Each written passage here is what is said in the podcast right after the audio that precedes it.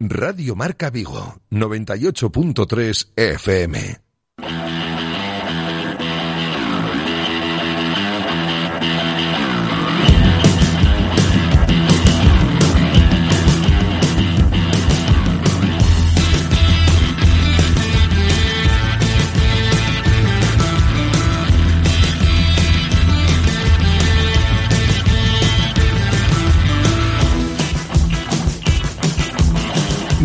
Marca Vigo. José Ribeiro.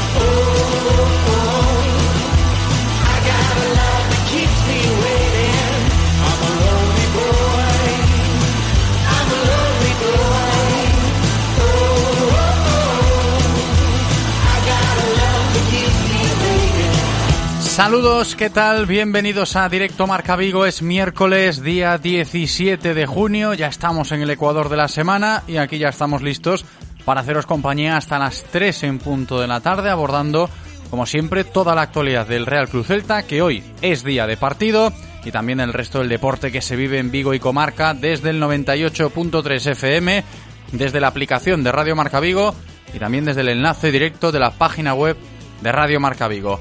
En cuanto al tiempo para hoy, como siempre, antes de contaros los contenidos que tenemos preparados, pues me fijo en la predicción meteorológica y os comento que el día hoy en Vigo va a estar parcialmente nublado, con temperaturas máximas que llegarán hasta los 19, mínimas que no descenderán de los 13.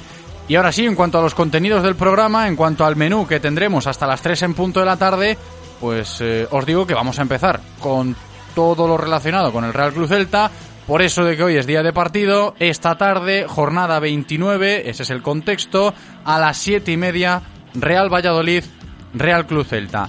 El equipo ya viajó ayer por la tarde a Pucela en vuelo charter, lo explicábamos en el programa de ayer. Normalmente van en autobús a jugar a Valladolid, pero el protocolo de la liga indica que se tienen que coger esos aviones charter, en este caso el Celta lo hizo ayer por la tarde. El que no viajó fue Hugo Mayo, que tras el entreno matinal de ayer se confirmó a media tarde, sufría unas molestias musculares en su pierna derecha que le impiden jugar hoy ante el Real Valladolid, baja notable la de Hugo Mayo, que se suma a las de Sergio Álvarez y David Junca, que ya conocíamos. Luego repasamos la convocatoria, ¿eh? con 25 futbolistas que ha convocado Óscar García Junyent, Repasaremos también lo más destacado del discurso del técnico del Real Cruz Celta en la comparecencia previa al choque que escuchábamos íntegramente en el día de ayer.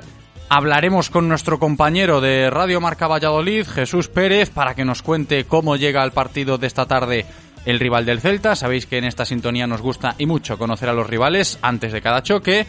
Después tendremos la tertulia, como siempre, ¿eh? para poner todo en valor, escuchando las voces de Marcos Martín y Gaby Couñago le pondremos la guinda con la previa de partido Noticias Celta, a todo lo relacionado con el conjunto celeste en el programa de hoy, escuchando la voz de Iago Tallón. Pero al margen del Celta tendremos muchas más cosas que comentar en el programa de hoy, como por ejemplo la sección de running que tendremos, como todos los miércoles, aquí cuando venga Carlos Adán, y va a ser una sección, una sección especial, ¿eh? ya os adelanto que va a ser una sección de running dedicada al Galgo de Zamans para que desde aquí pues sienta nuestro apoyo, nuestro ánimo, nuestra fuerza para que pueda abordar esos momentos, eh, llevarlo de la mejor manera posible, eh, que ese tumor cerebral que le detectaron, lo decíamos ayer, inoperable, pues eh, no frene esas ganas de vivir que siempre tiene pues Alejandro Gómez, el galgo de Zamans, que como digo, pues con Carlos Adán y Óscar Fernández, que también vendrá en la sección de hoy, pues recordaremos toda su trayectoria para que os deis cuenta de la magnitud que tiene Alejandro Gómez cuando se habla de deporte en nuestra ciudad y en este caso de atletismo. Especial dedicado a Alejandro Gómez, insisto, para mandarle toda nuestra fuerza con Carlos Adán y Óscar Fernández, Pero después de todo esto, dentro de la sección de running también charlaremos un ratito con Adrián Ben y Alice Finot, dos de nuestros atletas referentes que, como dice Carlos Adán, no hay que perderles la pista porque es muy interesante conocer cómo se están preparando a sabiendas de que el calendario pues está como está, ¿no? Con todo esto del coronavirus. Más cosas, hablaremos con Jesús Veiga del proyecto del Club Balonmano Reconquista de Vigo, por eso de que acaba de ser anunciado como nuevo fichaje y también para desempeñar funciones en las categorías de base, unas categorías de base que domina muy bien Jesús ya desde hace bastantes años y que desde el próximo curso pues desempeñará esa labor al margen de, jugar también en el primer equipo en el Club Balonmano Reconquista de Vigo. Con Jesús Veiga estaremos, Begoña Fernández también va a ser protagonista en el programa de hoy. Vuelve a lavadores de balonmano, la que fuera internacional con las guerreras. Begoña Fernández que va a volver la próxima temporada en lavadores. Y también tendremos hueco en el programa de hoy para hablar con el entrenador de fútbol vigués, Rubén Alves, por eso de que ya se ha anunciado que la próxima temporada Rubén Alves dirigirá al conjunto rumano de Hermannstadt. Ya está allí en Rumanía Rubén Alves y en el programa de hoy pues charlará un ratito con nosotros para contarnos cómo ha sido esa experiencia a la hora de tomar la decisión para emprender esa aventura en Rumanía. Solo me queda recordaros lo que os digo siempre antes de empezar, que podéis participar, os invito a participar, sois bienvenidos aquí en Directo Marca Vigo. Si queréis aportar vuestra opinión, podéis hacerlo enviando una nota de audio, un mensaje de texto a nuestro WhatsApp, que es el 680 101 642 680 101 642. Podéis escribirnos mensajes también a través de las redes sociales, sobre todo en el Twitter, arroba Radio Marca Vigo. Y si lo que queréis es llamarnos por teléfono para cualquier consulta, para aportar lo que sea, ahí están las líneas abiertas durante todo el programa. La primera de ellas, 986 43 6838, 986 43 6838. La segunda, 986 43 6693 986 43 6693 Le damos la bienvenida a Andrés, preparado en la técnica para comenzar un nuevo programa. Yo espero que vosotros también lo estéis. Directo Marca Vigo. Comenzamos.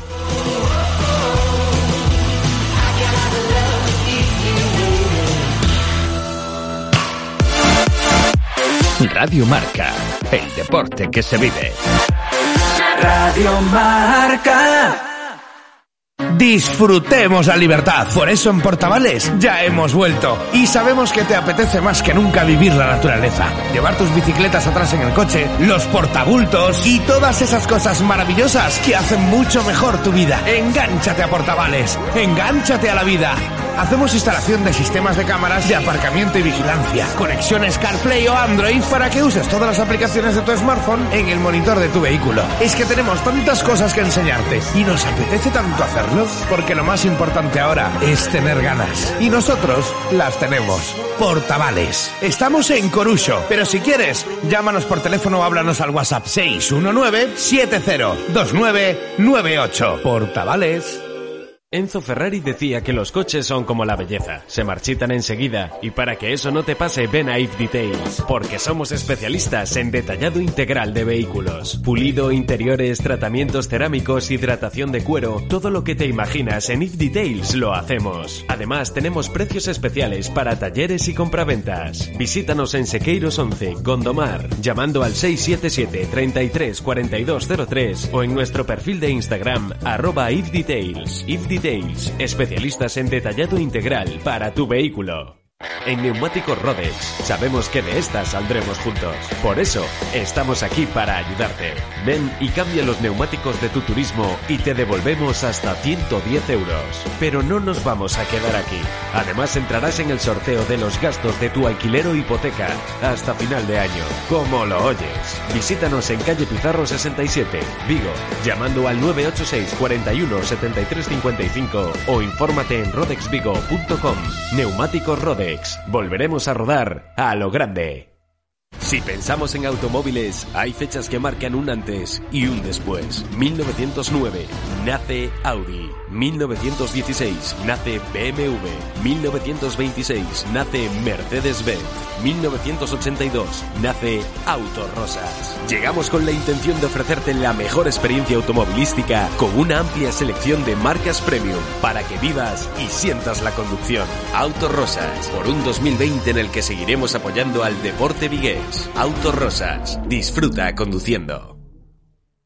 En Vigo, una de las ciudades más seguras para circular en moto, ponte en buenas manos. En Motos Ponte piensan en tu seguridad, pero también en tu ahorro y en todo el tiempo que ganas en tus desplazamientos. Por eso te ofrecen una amplia gama de motos y scooters para mejorar tu movilidad urbana.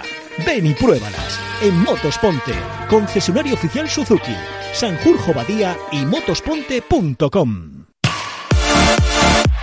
Radio Marca, el deporte que se vive. Radio Marca.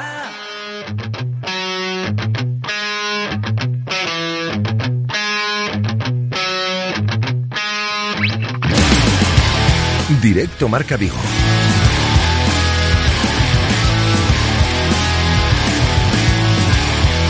José Ribeiro. Es la una y 11 minutos de la tarde de este miércoles, día 17 de junio. Es el momento de ponernos en marcha con esta nueva entrega de Directo Marca Vigo para seguir hablando del Real Cruz Celta. Por ahí vamos a empezar. Hoy es día de partido, jornada 29 del Campeonato Nacional de Liga y el Celta que juega contra, ya lo sabéis, el Real Valladolid. Esta tarde a las 7 y media. El equipo voló ayer por la tarde en charter hasta Valladolid para jugar ese encuentro contra el equipo de Sergio González esta misma tarde a las 19.30. Baja notable en el Real Cruz Celta. Esa fue la noticia en la tarde de ayer cuando se confirmaban las molestias musculares que sufre Hugo Mayo en su pierna derecha. No va a jugar, no ha viajado el capitán del Real Cruz Celta. Baja, insisto, muy notable en la plantilla del Celta. Jugará Kevin, oportunidad para el lateral de Nigrán en ese costado diestro de la zaga. Ni Hugo Mayo, ni Sergio Álvarez, ni Junca las únicas bajas que presenta el Real Cruz Celta para esta tarde. Y hablando precisamente de esa convocatoria para el Real Valladolid Celta de hoy, Óscar García, os cuento, ha citado a 25 futbolistas cuatro de ellos del filial. Son convocatorias extensas, ya lo sabéis, por eso de que se pueden realizar cinco cambios, lo tienen en cuenta los entrenadores. Insisto, cuatro futbolistas del Celta B que han viajado, Dragan Rosic y Jacobo González, que ya entraron en la lista de la pasada jornada, mientras que el defensa canterano José Fontán y el extremo ganés Joe Yeboa son las novedades de esa lista para medirse esta tarde al Real Valladolid.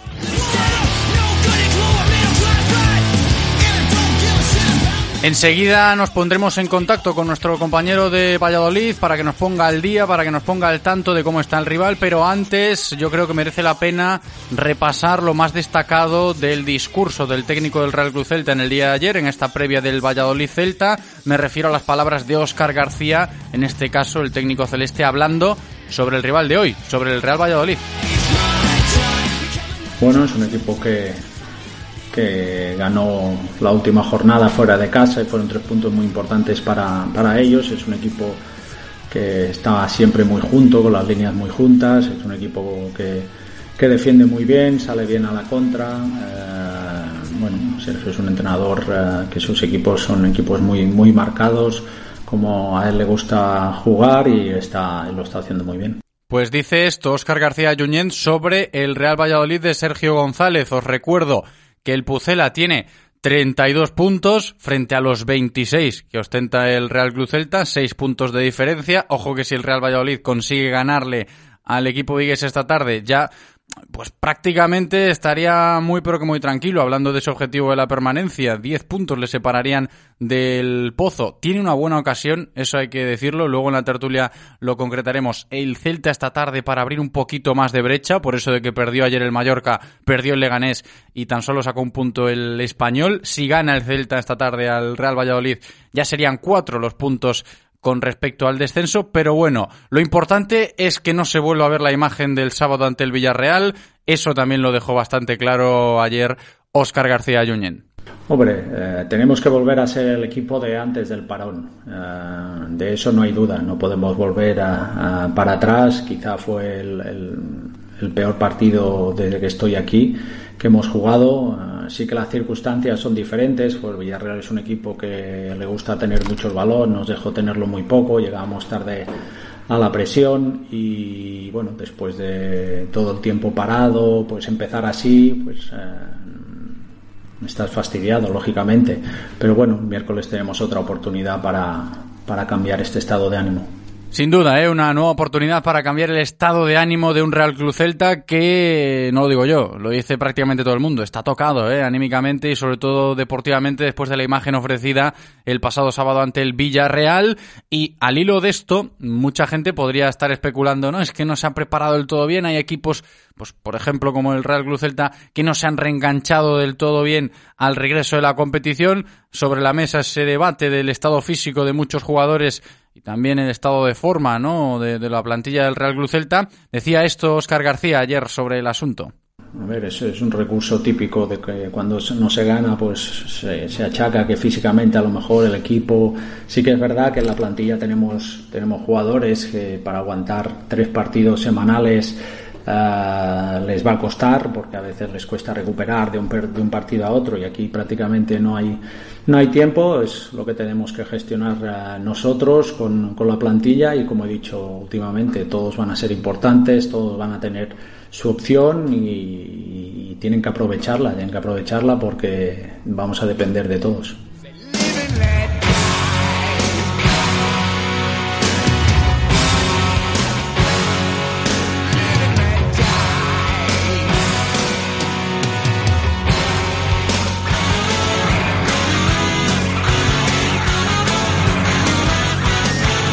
Otro orden de cosas, seguimos hablando del Real Club Celta, volvemos a insistir, volvemos a incidir en el partido que tendremos esta tarde a las siete y media, jornada 29 de Liga en el José Zorrilla.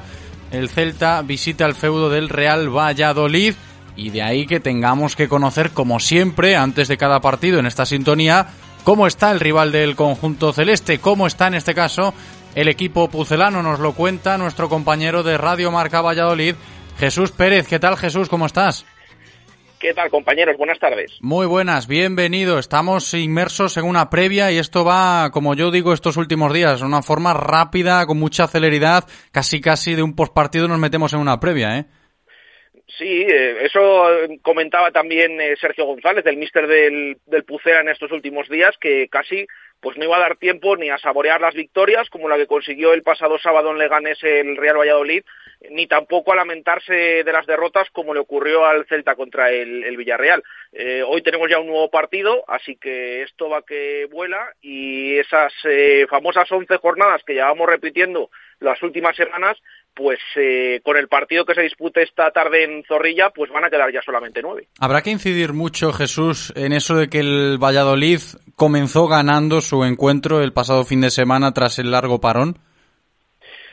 Sí, em, durante todas estas semanas de ese parón que, comentas, em, había un poco de, respeto. Es verdad que, a ver, la actualidad mandaba y se estaba pendiente de otras cosas, pero en el tema deportivo, eh, justo eh, tuvo una despedida eh, bastante agria el Real Valladolid antes de ese parón porque venía de dos derrotas consecutivas, había perdido en San Sebastián dando una buena imagen, pero bueno, había caído 1-0. Eh, tan eh, buena imagen no dio contra el Atlético en, Zorrilla porque cayó goleado por 1-4. Fue el último encuentro que ese 8 de marzo disputó el, Pucela.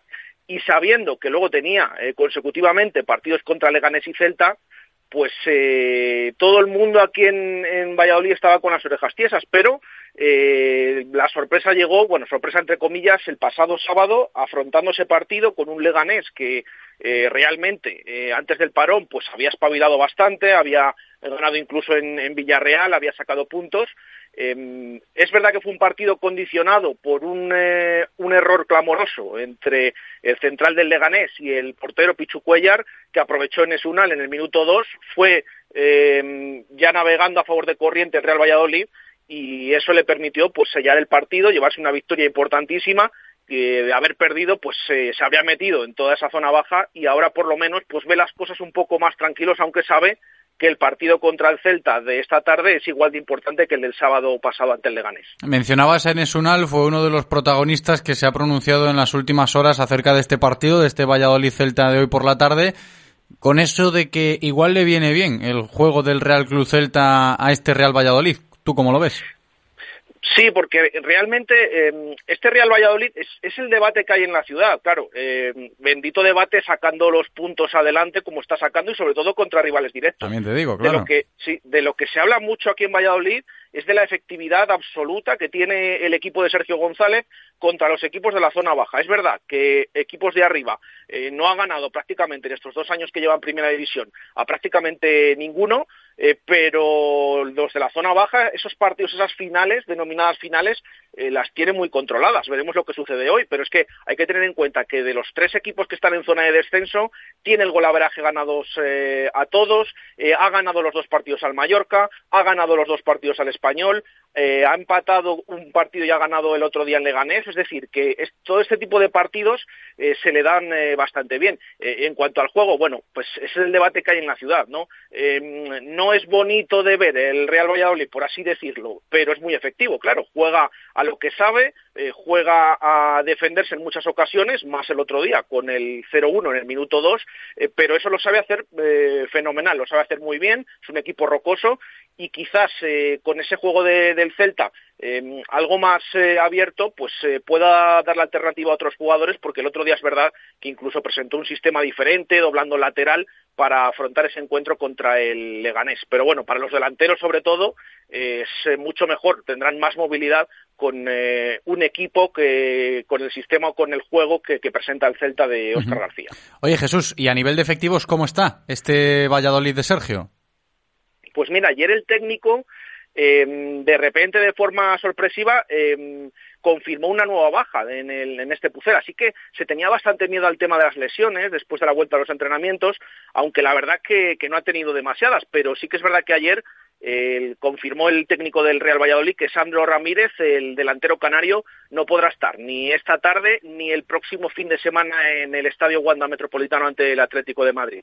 Eh, así que es una baja que se une a la del portero suplente, a la de Caro. Es verdad que Sandro Ramírez también habitualmente eh, estaba siendo suplente, aunque tiene bastantes minutos eh, y de hecho, eh, pues algún gol ha marcado esta temporada, no muchos eso sí, se quitó ese gafe de que llevaba más de dos años sin marcar, aunque se esperaba bastante más del delantero, así que una baja que, bueno, no, no es de los titulares, pero eh, después de las últimas semanas en las que no estaba teniendo ninguna Real Valladolid, pues también es, es destacable, aunque ya digo, se esperaba que hoy partiera eh, de inicio desde el banquillo el delantero del Real Valladolid. ¿Te animas con un 11? ¿Es fácil acertarlo antes del partido o no, si hablamos del Valladolid?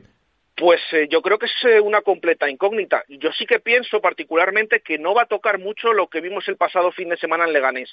Eh, quizás luego cuando vengan otros partidos como contra el Atlético de Madrid, contra el Getafe, contra el Sevilla, que son rivales que están en esa zona alta, eh, ahí cambie y toque bastante más el equipo. Así que yo creo que quizás hay los cambios mínimos. podría entrar en el centro del campo Michel Herrero en sustitución de Fede San Emeterio. por eso, influido también lo que comentábamos, por el juego también del Celta de Vigo. en la banda izquierda, quizás se deshiciera ese doble lateral que presentó el otro día y vuelva Tony Villa, así que el once estaría compuesto por eh, Jordi Masipe en portería, repetirían en defensa Javi Moyano, vamos a ver en el centro de la defensa porque ha recuperado aquí Colibas, aunque eh, puede parecer prematuro que pueda volver de repente al once, el otro día estuvo lesionado en el partido contra el Leganés, pero es uno de los fijos de Sergio González, eh, por eso esa duda entre Kiko Olivas y Joaquín Fernández, uno de los dos formará en ese centro de la defensa, junto a Mohamed Salisu, el ganés, que lo está haciendo francamente bien y que va a ser uno de los jugadores que va a salir este verano. Se habla eh, de que van a pagar su cláusula de rescisión eh, a equipos extranjeros eh, interesados, 12 millones de euros. Lateral izquierdo para Nacho Martínez. En el centro del campo, junto a Rubén Alcaraz, puede actuar, entrar Michel Herrero. Por la izquierda, Tony Villa. Por la derecha, Oscar Plano. Y esa pareja de atacantes, una vez que se ha confirmado que Sandro está lesionado,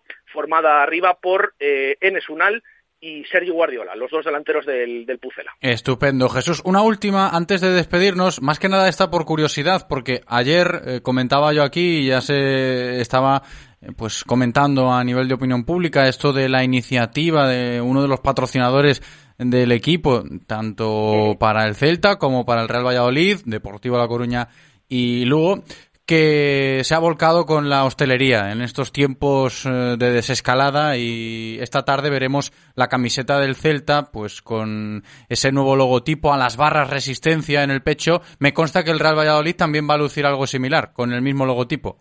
Eso es, eh, sí, porque tiene eh, al final ese patrocinador es curioso. Llevamos los últimos años eh, con, eh, ya sabéis que esta zona es muy de bodegas, muy de vino, y en el frontal de la camiseta del Real Valladolid, pues se figuraban varios nombres de, de, bodegas de aquí de, de, la zona. Pero este verano, incluso ya con la camiseta presentada, con el patrocinador, lo que digo, de, de esa bodega, pues eh, llegó esa oferta de Estrella Galicia y desde luego que ofrecía bastante más dinero eh, y esa negociación con el club presidido por eh, Ronaldo pues llegó a buen puerto y desde más o menos el mercado de invierno, desde diciembre enero, presentó ese, ese nuevo patrocinador el Real Valladolid, uh -huh. por lo tanto, pues también en su camiseta va a mostrar ese, ese mensaje, cosa que bueno se ha cogido aquí en Valladolid como eh, bastante bien. De hecho, ayer se le preguntaba en sala de prensa a Sergio González y decía que bueno que eso es una señal eh, buena para recordar todo este eh, todo lo que hemos vivido, pero de esa gente que, que, ha estado en primera línea también incluía a los hosteleros, eh, incluso diciendo que, que bueno que señal de que el club también está creciendo y se une a estas iniciativas junto al resto de equipos, como por ejemplo el, el Celta de Vigo. Correcto, es que el partido de hoy también va a llamar la atención por eso. ¿eh? Los dos conjuntos, tanto Celta como Valladolid, luciendo en la camiseta ese eslogan de a las barras, resistencia, un poquito eh, iniciativa solidaria en favor de la desescalada de la hostelería, en este caso tanto de Vigo como de Valladolid. Muchas gracias, Jesús, por todo lo que nos has comentado. Ya conocemos cómo está el rival y solo queda desearte suerte, que gane el mejor. Un abrazo. Un abrazo, igualmente, chao.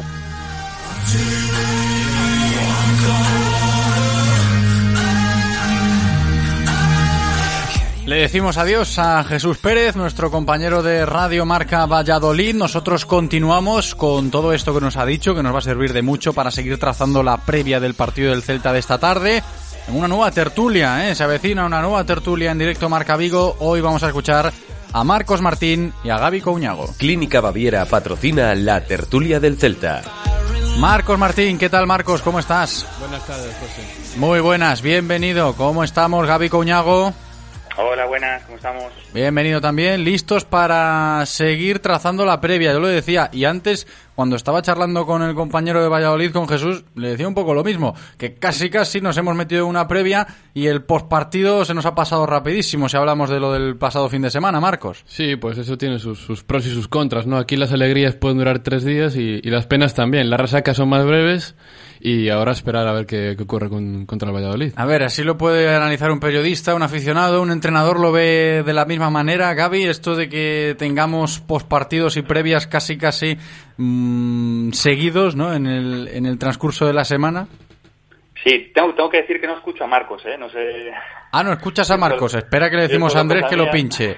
Andrés, podemos solucionar eso, ¿verdad? Si no, nos va contando esa perspectiva de un técnico, ¿no, Gaby? Porque la gente también lo está asimilando de esa manera, ¿eh? El hecho de que, pues el lunes estuviéramos con un postpartido, ayer martes, eh, más o menos eh, rescatando cositas que nos había dejado el fin de semana, pero ya con la rueda de prensa previa y hoy metidos de lleno en, en un nuevo encuentro que tiene que jugar el Celta esta tarde.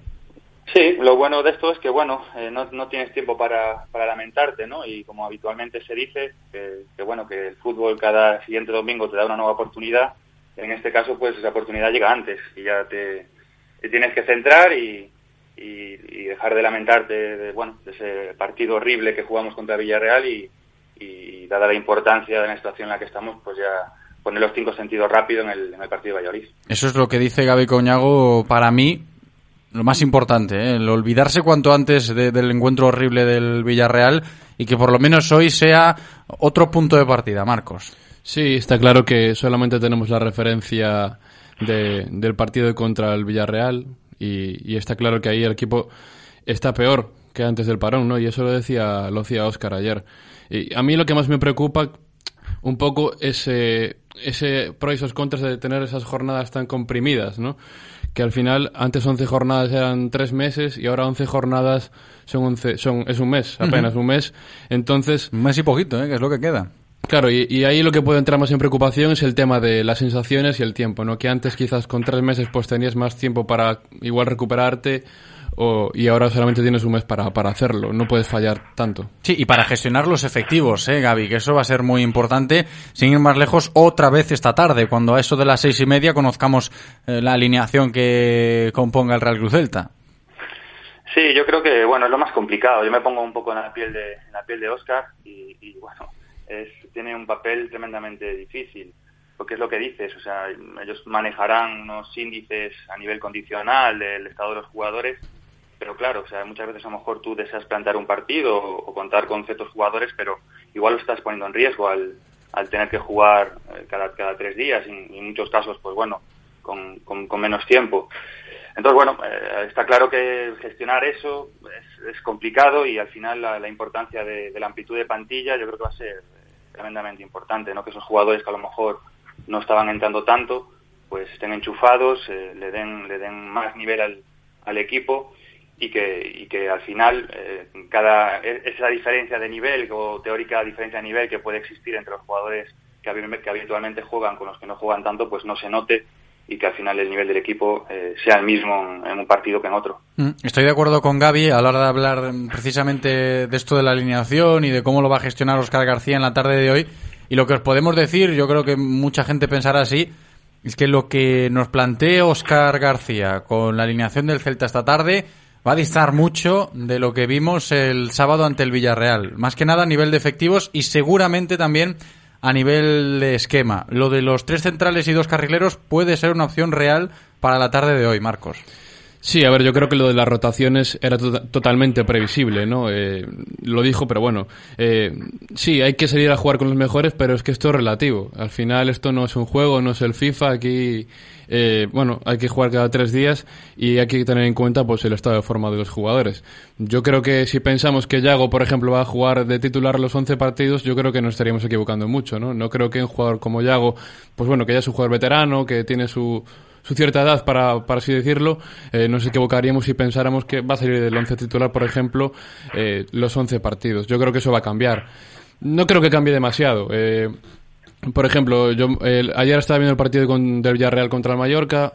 Eh, a Cazorra le pasó lo mismo, ¿no? Contra el Celta. Jugó 50 minutos, ayer volvió a jugar otros 45.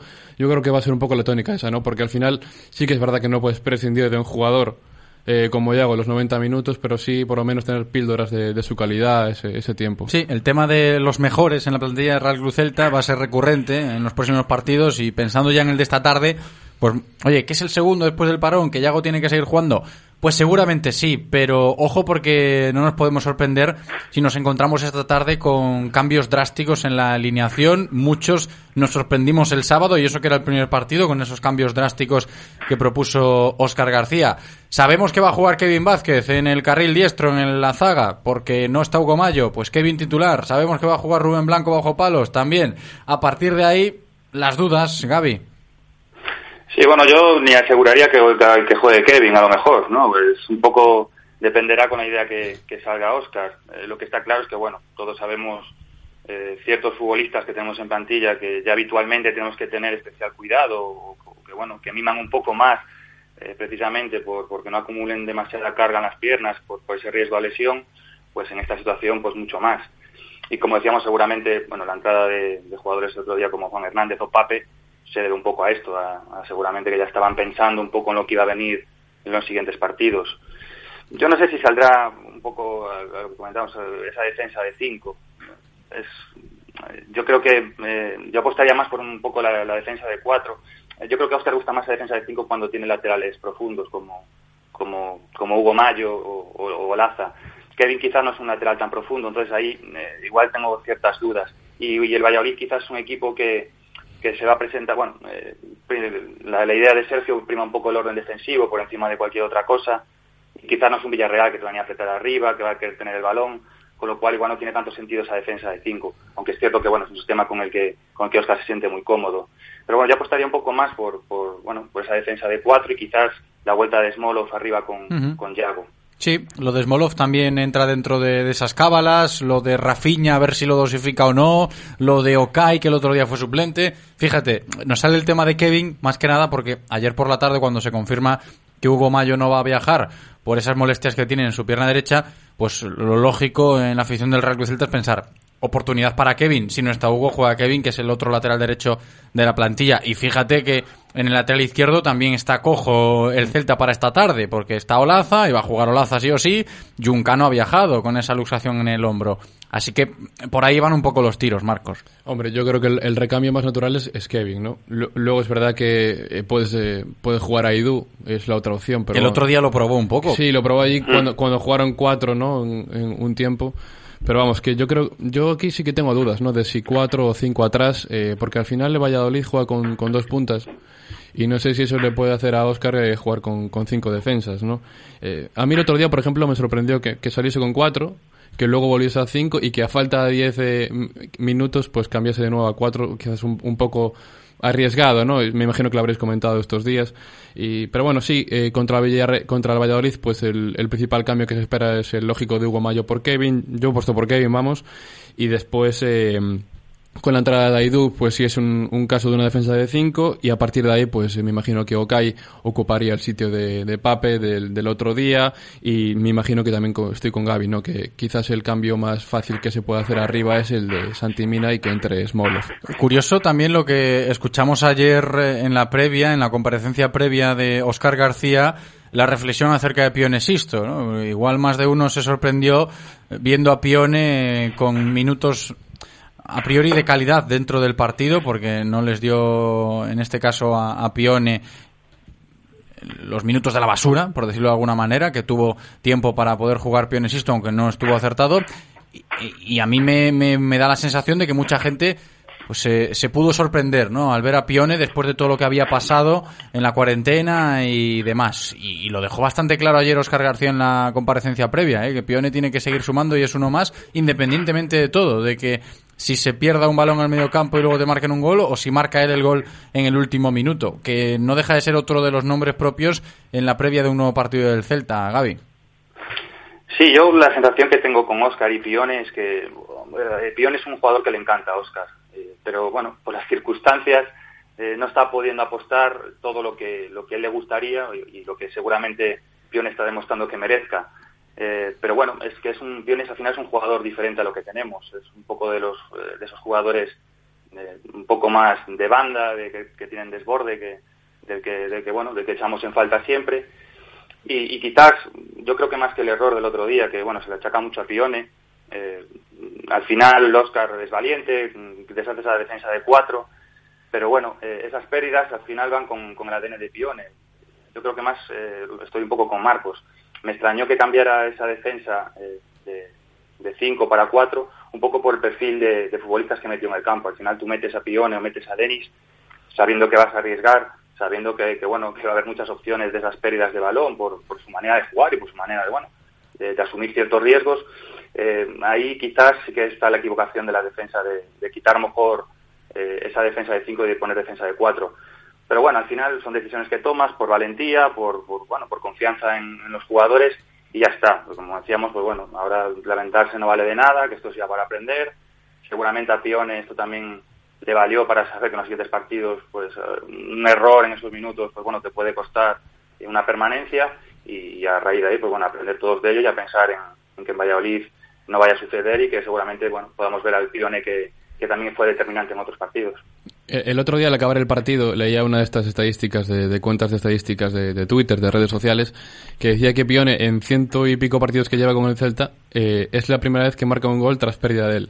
Eh, Igual puede parecer que es verdad que, que, lo hace muchas veces y, y, es posible, pero bueno, es la primera vez que pasa, ¿no? Es un poco por quitarle hierro al asunto en el sentido de que eh, no, no, quiero tampoco ponerme por del lado de Pione, ni mucho menos, pero al final sí, Pione pierde el balón, pero es que luego hay un medio campo y una defensa que, que, que concede tres ocasiones seguidas eh, dentro del área a un mismo rival. Entonces ahí eh, yo estoy de acuerdo con el discurso de Oscar también, que, que bueno, al final aquí perdemos y ganamos eh, todos, ¿no?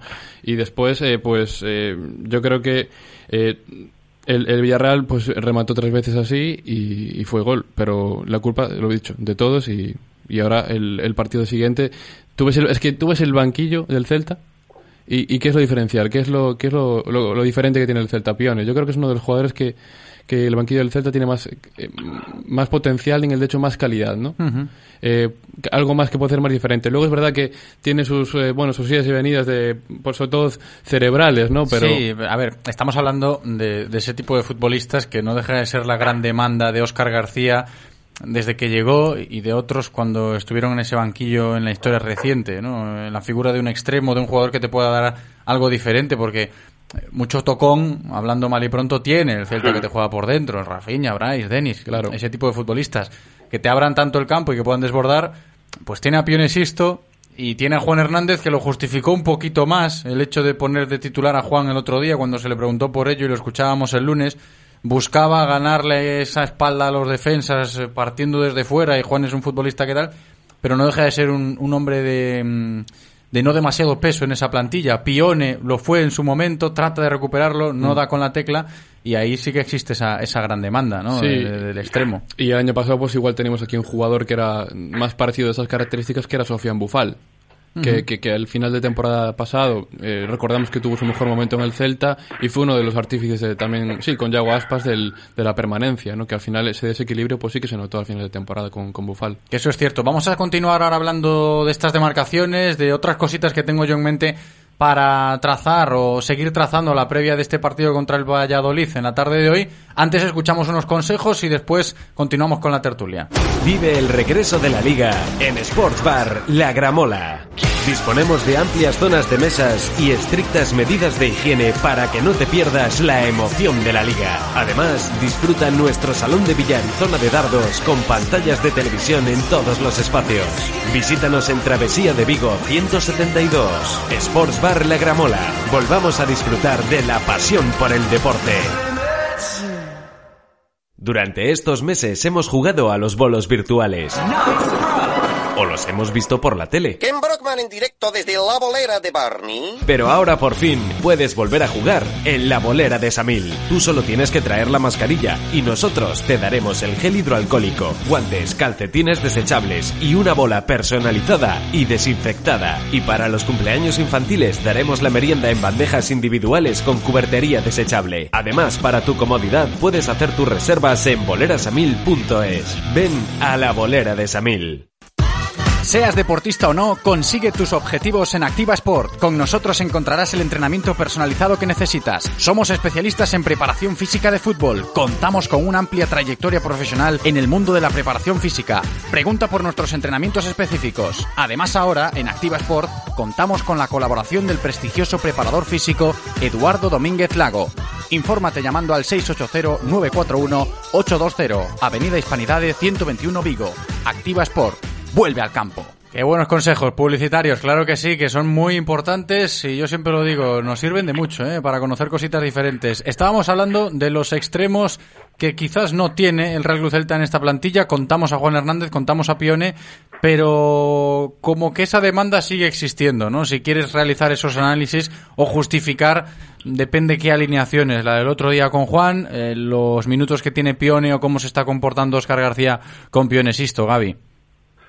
Sí, además porque es uno de los grandes déficits, déficits del Celta, ¿no? Estamos viendo como, bueno, ya no es que no marquemos goles, que creo que somos, no sé si el, equipo menos goleador de tanto de España como de los menos goleadores de Europa, o sea, de los que menos goles hacemos.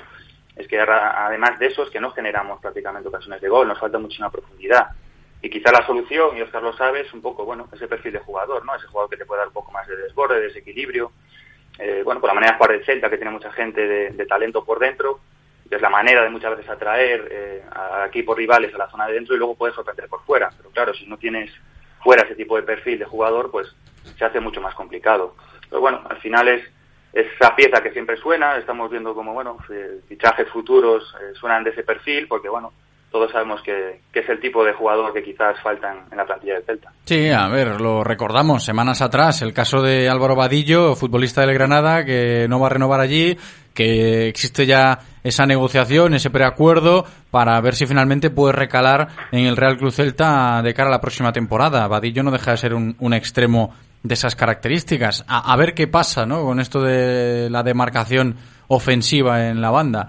Si va a tener o no protagonismo Pion esta tarde, no lo sabemos. Si lo va a tener Juan Hernández, tampoco. Pero sí que es cierto que a la hora de hablar del partido del Celta de la tarde de hoy, pues se te puede pasar por la cabeza lo que seguramente muchísimos aficionados estén pensando ahora y me atrevo a ponerme en sus cabezas después de ver los partidos de, de ayer, tanto del Leganés como del Mallorca como del Español.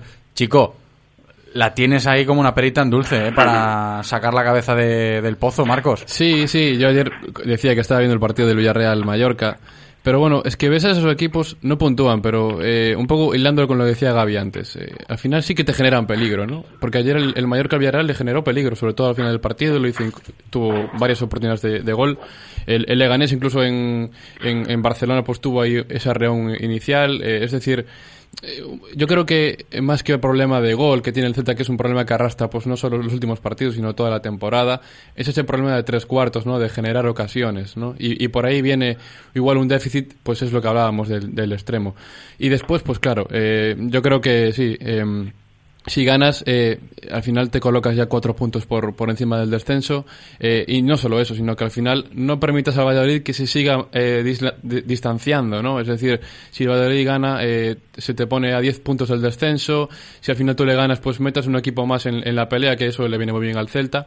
Yo creo que por plantilla al Celta, eh, estamos hablando de que siempre quizás tenga la mejor plantilla de, de, todos los de abajo, pero es que eso también tiene que demostrarlo con equipos como el Valladolid, que al final el Valladolid contra los equipos directos siempre ha sacado un buen resultado. Sí, nos lo decía antes, hace unos minutos, Jesús, ¿no? Que allí es algo que valoran mucho en Pucela, que el equipo contra los de arriba no, no hay que confiar demasiado, pero cuando el Valladolid juega contra equipos de esa zona baja de la tabla, lo ha sacado, ¿eh? y con nota. La última vez que se enfrentaron el Valladolid y el Celta, en la presente temporada, en el partido de ida en Abanca Balaidos, pues fue un 0-0 con todo lo que generó también aquel partido, ¿no? A la hora de analizar el juego del equipo y, de cómo estaba jugando el Celta por aquel entonces. Pero sí que es cierto lo que yo le planteaba ahora a Marcos, eh, Gaby, que se le pasa por la cabeza a, todos los aficionados. Y por eso la risita que te salía antes, creo que tú eres uno de ellos también. Oye, que, han perdido y que tienes que aprovecharlo. Es evidente, al final te está dando, bueno, el destino te da oportunidades que, que, no parecía que te fueran a dar, ¿no? Después de la derrota del Villarreal. Y estamos, estamos, pasamos de, bueno, de la sensación de seguramente haber jugado el peor partido de la, de la temporada a que en el siguiente partido tengas la oportunidad de alejarte del descenso, ¿no? Entonces, bueno, como dices tú, son oportunidades que, que hay que centrarse y aprovechar. En cuanto a lo que decías del, del Valladolid, es, cierto, ¿no? Que contra ese perfil de equipo sí que saca mejores, mejores resultados. Pero bueno, yo creo que en este caso el Celta es un equipo atípico de los que están abajo, ¿no? Es, no es, eh, bueno, no tiene ese modelo de juego habitual de los equipos que están, que están en esa posición, sino que bueno, al final es un equipo más, más valiente, que, que va un poco más arriba y, no es a lo mejor, bueno, ese tipo de equipos que, de partidos más cerrados, más, bueno, sin ocasiones de gol, que podría, que se pueden, que pueden producirse contra equipos que, que están en ese perfil de abajo. Pero bueno, yo ahí tengo, sí que tengo cierta confianza. Además, bueno, hay que también, me gusta quedarme con, con sensaciones generales, no solo acudir al último partido, que muchas veces caemos en error, ¿no? De que de que la sensación que tenemos siempre es del último partido que hemos jugado. Y hay que recordar que el Celta, pues bueno, venía de una, de una dinámica buena, de haber mejorado mucho a nivel defensivo, encajando muy pocos goles.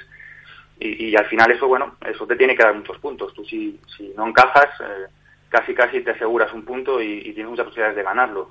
Si el Celta es capaz de seguir esa dinámica a nivel defensivo y mejoramos ciertamente las prestaciones ofensivas, yo creo que ahí puede estar un poco la clave de, la permanencia. Poder mejorar las prestaciones ofensivas, no, ibas a decir, Marcos, pero quería apuntar eso de Gaby porque es muy, muy preocupante lo que se vio el otro día, que, que Yago no tirase a puerta, que no tocase casi balón, que el único tiro así medianamente peligroso fue uno en la primera parte de Rafiña, pues desde su casa, hablando mal, y, eso sí que preocupa, ¿no? Y, para esta tarde las miradas van a estar puestas en esa faceta.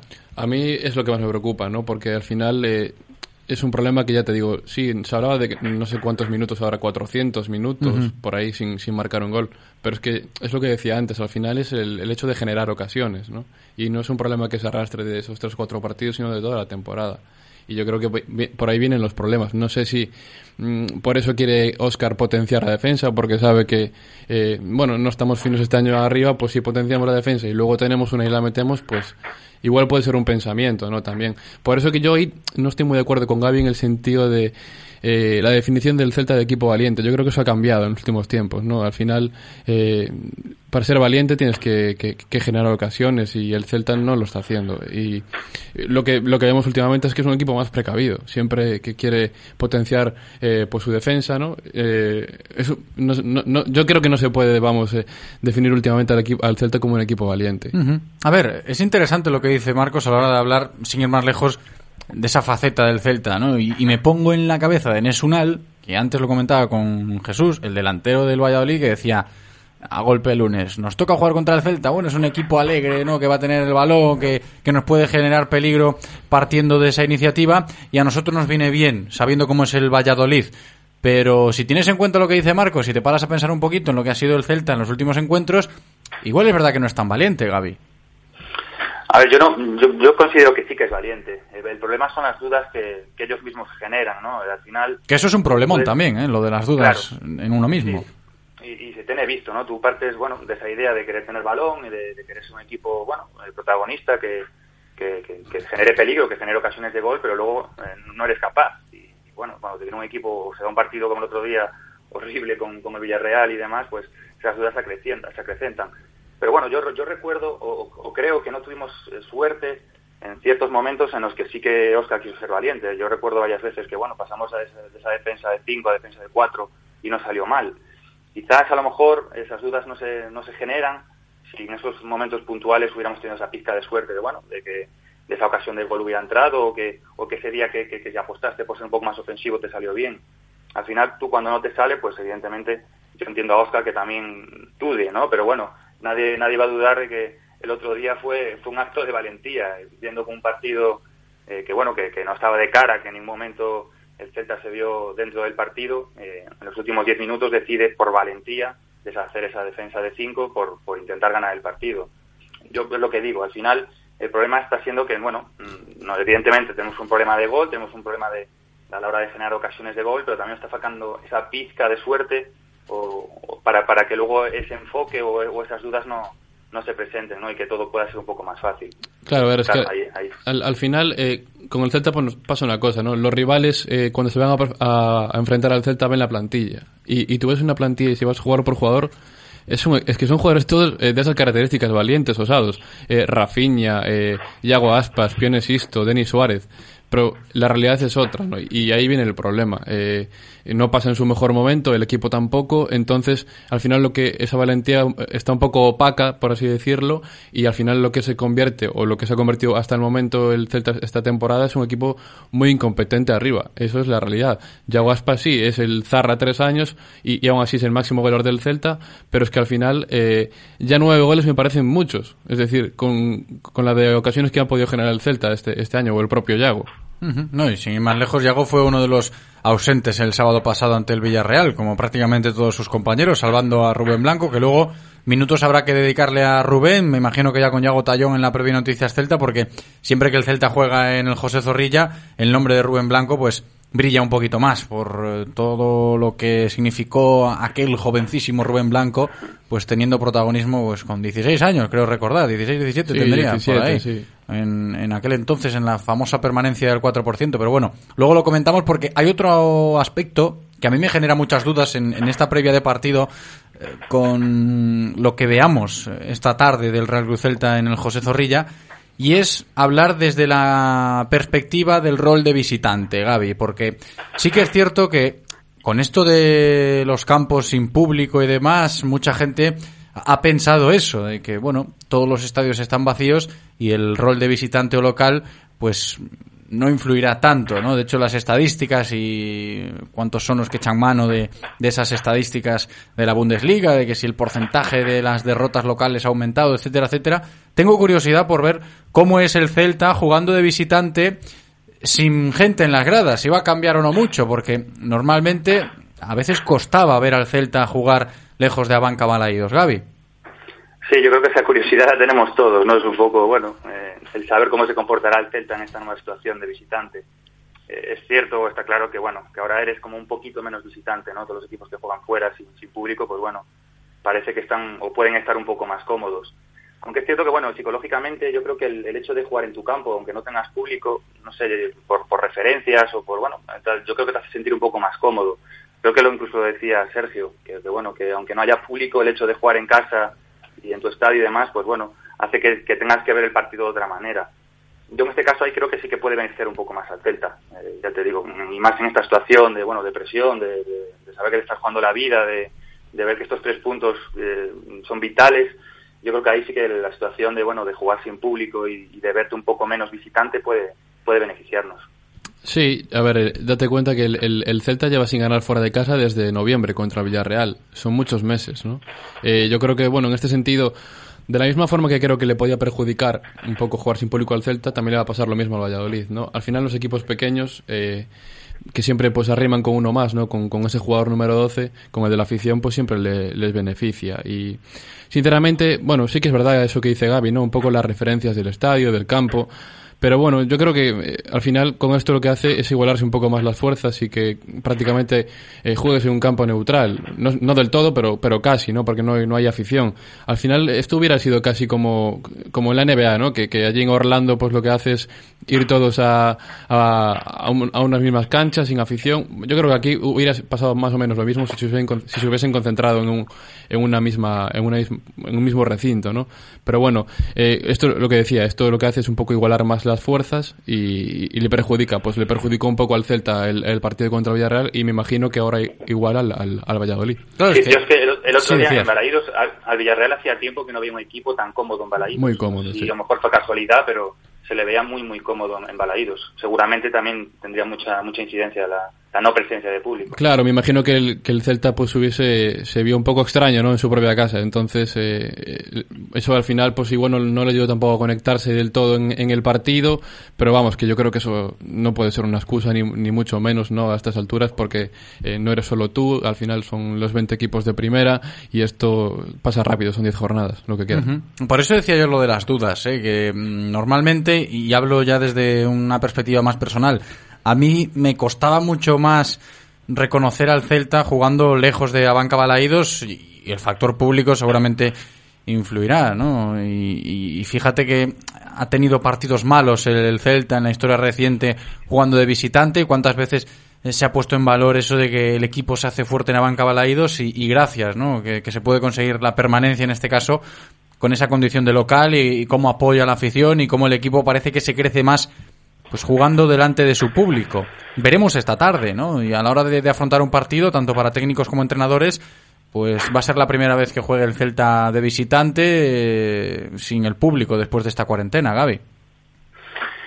Sí, y yo, yo hay un, bueno, una estadística que leía o lo estaba publicado en algún lado, ¿no? Que ya me parece muy relevante, que, que bueno, y es algo que me gustaría, que es un poco ver en el campo coincidiendo un poco más a Rafinha, a Denis y a Yago, que yo creo que no se produjo mm. prácticamente o se produjo muy poquito en toda la temporada.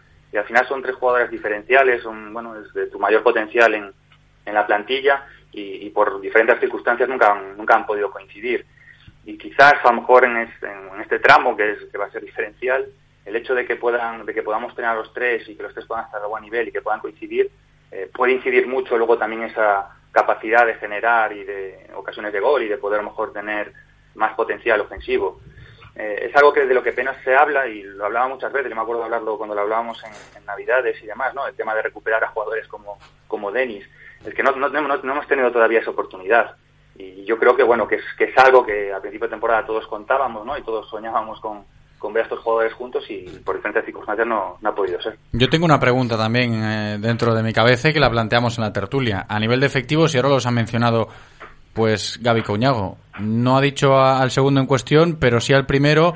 Podemos hacer la pregunta de los tres. Rafinha, Denis, Bryce, para esta tarde, los tres, uno sí, uno no, los dos. Mira, Marco suspira. Es que fíjate, porque Bryce el otro día, pues casi casi ni calentó, me atrevo a decir. No me he fijado muy bien, pero pero completamente ausente. Lo de Bryce Méndez con esta desescalada en el Real Cruz Celta. Yo lo veo mm, que coincidan los tres. Hombre, que coincidan en algún momento del partido puede darse, eh, pero que, que, coincidan de inicio lo veo más complicado. Eh, sí que cuento, eh, con dos sí que es más posible, ¿no? Al final eh, Rafinha eh, juega, ya es un medio campo casi posicional, ¿no? Con, un poco de libertad, pero casi posicional.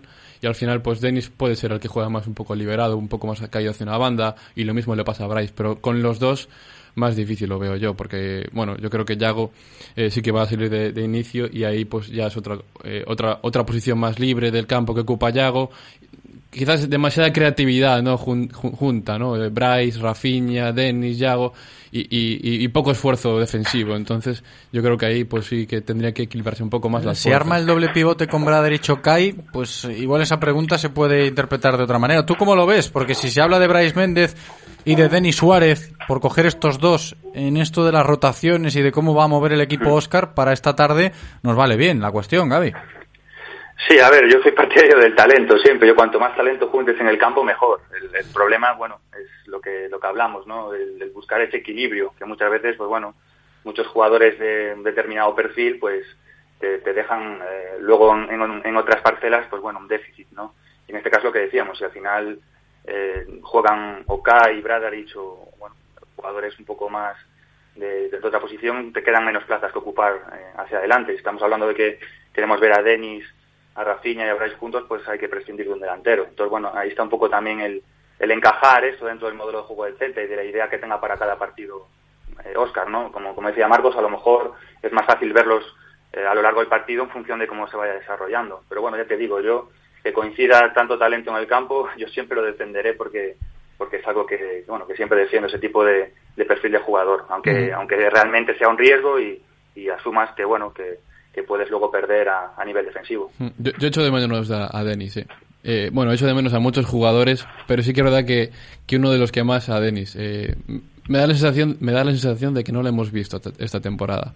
Pinceladas las primeras jornadas la primera que le mete a Santimina en el Bernabéu que eso fue lo último que le pudimos ver. Muy poca, muy poca cosa muy poca cosa. Y no sé yo creo que estando bien Denis sería un jugador muy desequilibrante sobre todo en un equipo como el Celta. Eh, pero bueno al final nos hemos quedado con ese primer partido contra el Madrid embalaídos con ese pase que tú decías muy poca cosa también lesiones la falta de continuidad pero tampoco es que yo creo que tampoco por méritos propios, eh, estando bien, consiguió meterse en el once inicial, ¿no?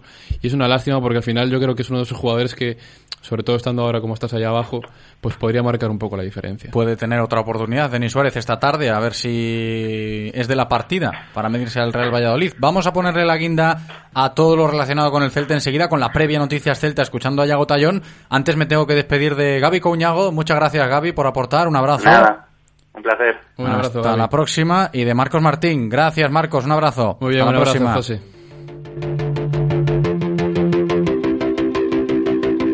Y ahora hacemos la previa del partido del Celta con noticiascelta.com.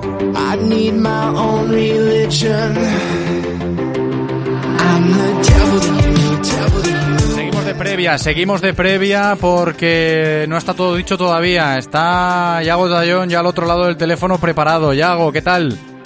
Muy bien, chicos. ¿Y vosotros qué? ¿Cómo lo lleváis? Nosotros bien, aquí, ¿eh? pues eh, luchando, como diría el otro, trazando una nueva previa y esto no para, el ritmo es frenético. ¿Tú lo estás asimilando bien ya o te cuesta? Sí, bueno, eh, remito al, al artículo que, que, está en Noticias Celta desde antes de ayer. Ya aprovecho para meter el spam. Eh, no hay spam, la sección es de Noticias Celta, Yago. Hombre, pues eso, comento un poco cómo están mis sensaciones. Eh, de hecho, ya el título dice bastante, que lo he titulado La vieja normalidad, porque no vi, no vi nada que me resultara extraño el otro día. Eh, parece el Celta, pues que desgraciadamente nos venía eh, teniendo acostumbrados en las últimas temporadas, quizá, o sobre todo al principio de esta, antes de que llegara Oscar y que cogiéramos una racha más o menos decente. A ver, el lunes hablábamos, Yago, de Rubén Blanco en el postpartido del Villarreal como el gran triunfador del Real Cruz Celta dentro del desastre, ¿no? El que sigue siendo el hombre más destacado de esta plantilla. Nunca es una buena noticia, nunca, lo es, nunca lo es. Hoy va a volver a ser noticia antes del partido por el escenario, si hablas de Rubén Blanco y el José Zorrilla. Mm. Sí, sí, eh, fue, bueno, una, seguramente para él, pues siempre quedará eh, ese recuerdo en su, en su vida, por lo menos en su vida deportiva, en su carrera, porque eh, la verdad es que fue un estreno inmejorable para él. hizo muchísimo por, por ayudarnos a conseguir aquella aquella permanencia que era se veía imposible, aquella del 4%, y hoy pues va a tener otra vez esa responsabilidad de, de cubrir la portería celeste e intentar que, no pase pues como mínimo lo que pasó el, el sábado contra el Villarreal pero bueno, eh, no es lo que más me preocupa ahora mismo, la defensa. Ya venimos hablando durante toda la temporada que el, que el problema de este, de este equipo, curiosamente, de unas temporadas a esta, es que no somos capaces de, de generar casi nada. El dato lo ponía ayer, me parece, bueno, una de las cuentas eh, del Celta eh, que decía que, que, éramos de las cinco grandes ligas, eh, de los 98 equipos, el 93 con menos, con menos acierto de cara a la, a la portería rival, el que menos tiraba también. Y eso, pues me parece el mal endémico que tenemos que, que superar a día de hoy. Porque eres optimista con respecto a esto para esta tarde o no, Yago? Eh, optimista de, de, sacar un empate y dar gracias. Ala, es, ala, lo, es mira el optimismo, el optimismo de Yago Tallón. Ah, un empate y gracias, porque como perdieron los demás ayer, los de abajo, pues nos da igual, ¿no? Seguir ahí a un punto del descenso toda la liga, es lo que, que queda. Oye. Es que es que no es una cuestión mía, José. La cuestión no de, sé, de la sé. mentalidad y de la actitud es de los 11 que van a estar en el campo, que eso también es otra incógnita. Tampoco te, creo que pueda resolver mucho. El otro día sí que acerté cuando cuando comenté que dije va a estar Rubén, va a estar Rafinha y va a estar Yago. Eh, los demás mmm, no sí, sé. Sí. Y de hecho y de hecho pues fue un poco lo que vimos. Y hoy otro tanto de lo mismo. Probablemente puedo arriesgar un poco más y decir que que no me extrañaría ver a, a Denis de cara, que veníais hablando de esto ahora en la tertulia, uh -huh. pero, pero la verdad es que también es un poco misterioso el, el once que, que va a sacar Óscar García esta tarde. Yo tengo mis dudas con Bryce Méndez, fíjate. Yo creo que puede uh -huh. ser titular Bryce. Hablo desde la lejanía, ¿eh? porque mucha información tampoco he podido rescatar en las últimas horas al respecto de esto. A veces hay alguna que otra filtración. El equipo voló ayer -huh. por la tarde. Me da la sensación de que Bryce puede ser titular hoy. Creo no, yo. No sería no sería raro, no sería raro, pero, pero Oscar es un entrenador que lo que venimos viendo es que, y es algo que me gusta, ¿eh? en, absoluto me disgusta de él, que valora muchísimo cómo, cómo trabajan los jugadores durante la semana, o en este caso durante estos días. Tampoco tuvo demasiado tiempo para, para poder, pues a lo mejor, focalizar demasiado, pero sí que eh, si Bryce ha venido haciendo un buen trabajo desde que se reanudaron los entrenamientos después del, del confinamiento, pues a lo mejor se lo merece. Ahora, eh, el debate siempre es el que venimos teniendo esta temporada, ¿no? Eh, eh, Bryce, ¿cómo está? Bryce, ¿qué ofrece? Mm, a mí es un jugador que, que, pues como el resto de la afición, desde que lo convocó a la selección española, eh, ha dejado mucho que desear.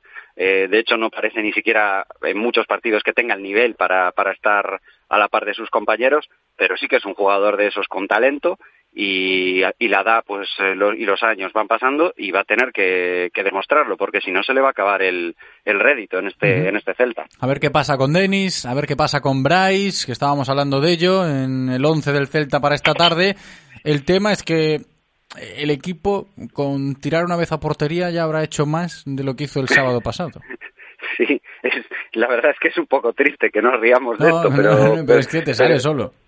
Pero es que es así, es así. Eh, y bueno, también podemos señalar a, a jugadores eh, para mí inseñalables, si me permites el calificativo, como Yago, ¿no? Que, que también se le ve muy solo. Quizá, no sé, eh, en la parcela ofensiva el equipo parece que hace menos daño que, que no sé, que un estornudo.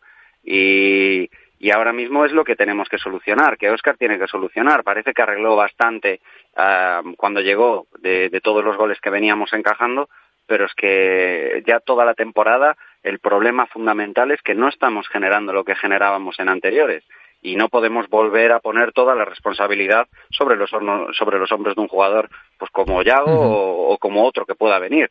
Todos tienen que participar para marcar goles porque en esto consiste este deporte y si no estamos perdidos, perdidos. Está claro, está claro. Se me viene a la cabeza pues eh, el mes de agosto de 2019 cuando analizábamos la llegada de Denis de Rafinha. Oye, que vamos a dosificar un poco la presión de, sobre Yago Aspas, que el equipo solo depende de Yago. Con Denis y con Rafinha se va a repartir. Pues fíjate cómo estamos a, a junio de 2020. A ver qué pasa esta tarde. Yago, lo de la bolita de cristal, resultado, ¿tú qué dices? Un 1 a 1, un 1 a 1. Venga, 1 Y a 1. ojalá, como el otro día. El otro día dije 2-1 y ojalá. Hoy digo 1-1 y ojalá. 1-1 y ojalá, fiel a tus palabras del principio. Un empatito, un punto, bueno, nos damos con un canto en los dientes. Bueno, 1-1, dice Yago Tallón. Pues yo digo que tiene que ganar el Celta. 0-1. Ojalá. Va- Vamos a ver si 0-1 nos vale. Yago, muchas gracias, eh, como siempre. Hasta la próxima. Gracias a vosotros, chicos. Hablamos para el siguiente. Hablamos para la siguiente, que va a ser el viernes, que ya tenemos otra, otra previa de partido. Lo dicho esta tarde, ya lo sabéis, juega el Real Club Celta, siete y media en José Zorrilla ante el Real Valladolid. Consejos publicitarios y a la vuelta seguimos. Desde Clínica Baviera nos alegra decirte que nuestras clínicas ya están abiertas de nuevo, aplicando las máximas medidas de seguridad e higiene para cuidar de ti y de tu salud visual. Y como estamos encantados de volver a verte, ahora la primera consulta preoperatoria es gratis. Ven a visitarnos a la Rúa de García Barbón 28 o pide tu cita en el 986 44 31 64 y di adiós a tus gafas. Radio Marca, el deporte que se vive. Radio Marca. Cuando tienes lesiones por un accidente, cuando tu seguro de coche no te indemniza correctamente, cuando eso te ocurre, en Eurosiniestro Abogados nos ponemos a trabajar para conseguirte una indemnización justa. Eurosiniestro Abogados. Defendemos tus derechos. Cuéntanos tu caso. Consulta gratuita. Somos tu mejor defensa. Eurosiniestro Abogados. En Lexus estamos listos para arrancar con las baterías bien cargadas, porque queremos seguir dándote el mejor servicio, porque hemos puesto en marcha los mejores protocolos de seguridad en nuestros concesionarios y porque juntos nadie es capaz de pararnos. Estamos listos para arrancar. Hazlo con nosotros. Lexus Experience Amazing. Descúbrelo en las nuevas instalaciones de Lexus Vigo, carretera de Camposancos 141, Vigo. Así suena el acelerador del planeta. Y así queremos que siga sonando. Volvo XC60. Seguimos innovando para dejarlo todo como está. A un precio que no esperas. Más en volvocars.es. Ven a verlo a tu concesionario Autesa en Vigo, premio a las mejores instalaciones Volvo 2019. Esto no es un anuncio de Hyundai, por eso no oirás nada sobre ningún coche. Esto es un compromiso, el compromiso Hyundai. Con él tendrás tu Hyundai con seguro de desempleo, compromiso de devolución, facilidades para autónomos y aplazamiento de cuotas con Hyundai Renting.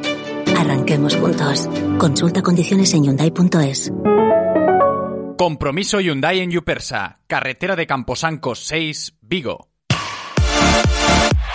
Radio Marca, el deporte que se vive. Radio Marca. Es tiempo en Radio Marca Vigo para los locos del running, con Carlos Adán.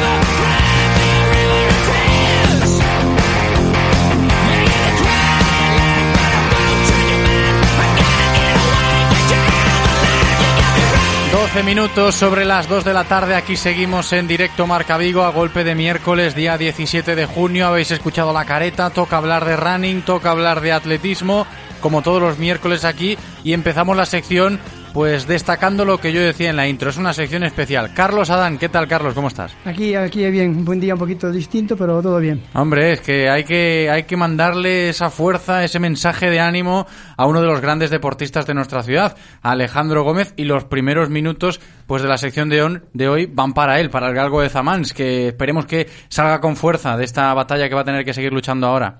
Esperemos que luche como luchaba en, en el asfalto, en el tartán, en el, en el barro y consigamos, consigamos derrotar estos pronósticos tan malos que tenemos y consigamos consiga derrotarlos y por él sí, seguro que no va, no va a quedar. Claro que sí, que estos minutos van por él, ¿eh? por Alejandro Gómez o Galgo de Zamans, que ayer os comentábamos la noticia, ¿no? Le diagnostican ese tumor cerebral inoperable y claro que todo el mundo del deporte, toda la prensa, yo creo que toda la gente que, que estaba ligada al deporte, ya no solo al atletismo, se vuelca para mandarle ánimos y fuerza Alejandro Gómez. Enseguida vamos a repasar su palmarés, pero tengo que saludar a una persona que sabe mucho de esto, que también conoce muy bien como Carlos a Alejandro Gómez, es Óscar Fernández. ¿Qué tal, Óscar? ¿Cómo estás? Hola, ¿qué hay? Buenos días. Muy buenas, ¿qué tal estamos, Óscar? Pois, como todo o mundo, non? Eh, medio shock eh, por, por a rapidez e por a noticia, claro. Sí, uh -huh.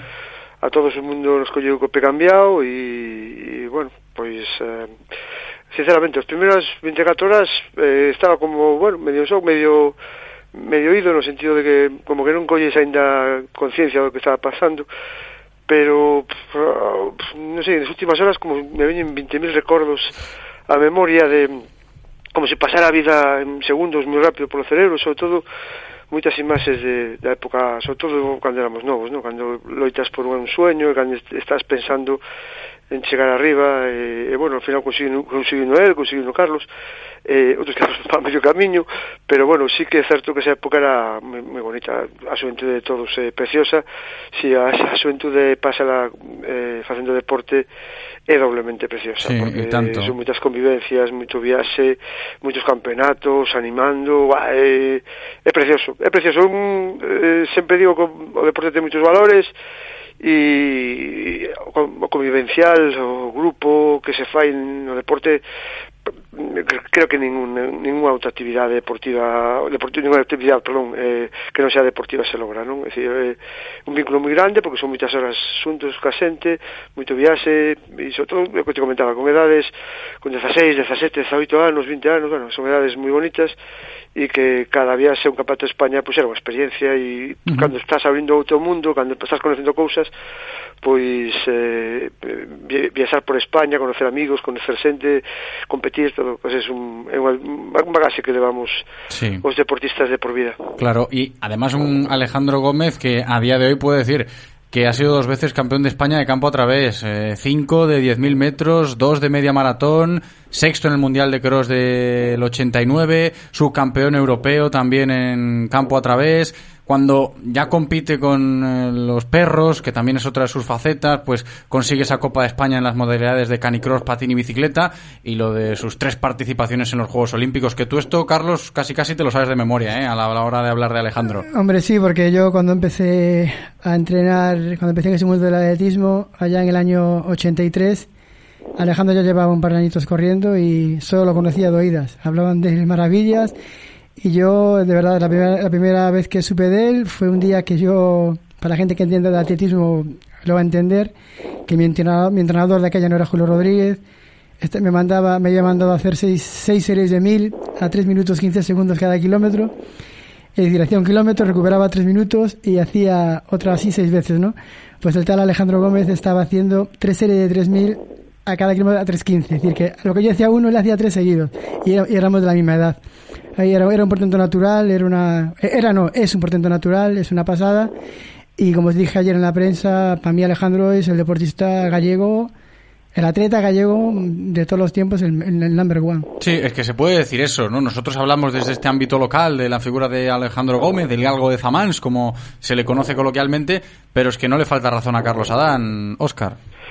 Sí, a ver, eh, o que mm, bueno, o que di Alejandro, perdón, o que di Carlos e Alejandro pois eh, ten toda a razón do mundo, eh, para que se faga un pouco a idea a xente eh, Alejandro de sub-20 de Junior fixo o récord de España que sigue Vicente, vamos, no ano 86 no Campeonato do Mundo Junior que te esqueseche comentarlo, foi subcampeón do mundo junior e, e nese campeonato fixo 13, eh, bueno, ese, 13-42 en ese, ese ano, no, no 86 eh, bueno, o millor 13, 13 minutos estou falando, bueno, pues, o millor junior da hora fai, o ano pasado fixo 17 minutos, é dicir que Alejandro Fíjate. doblaría dúas veces, o, estaría Alejandro en meta e outro estaría é certo que baixou o nivel, pero vamos, a, a calidade dele era, era descomunal que es un debate que sempre tenemos, ¿no, Oscar? Lo, y Carlos aquí tamén, lo, lo del nivel de ahora, pero bueno, eran outros tiempos eran pero outros tiempos, sí, pero pero independentemente de eso, que era era unha, unha auténtica bestia, incluso, xa digo, o récord sigue aí, non, non, non, non nin se asombran, en ningún lado, nin se, nin se achegan a él, ni nadie, non?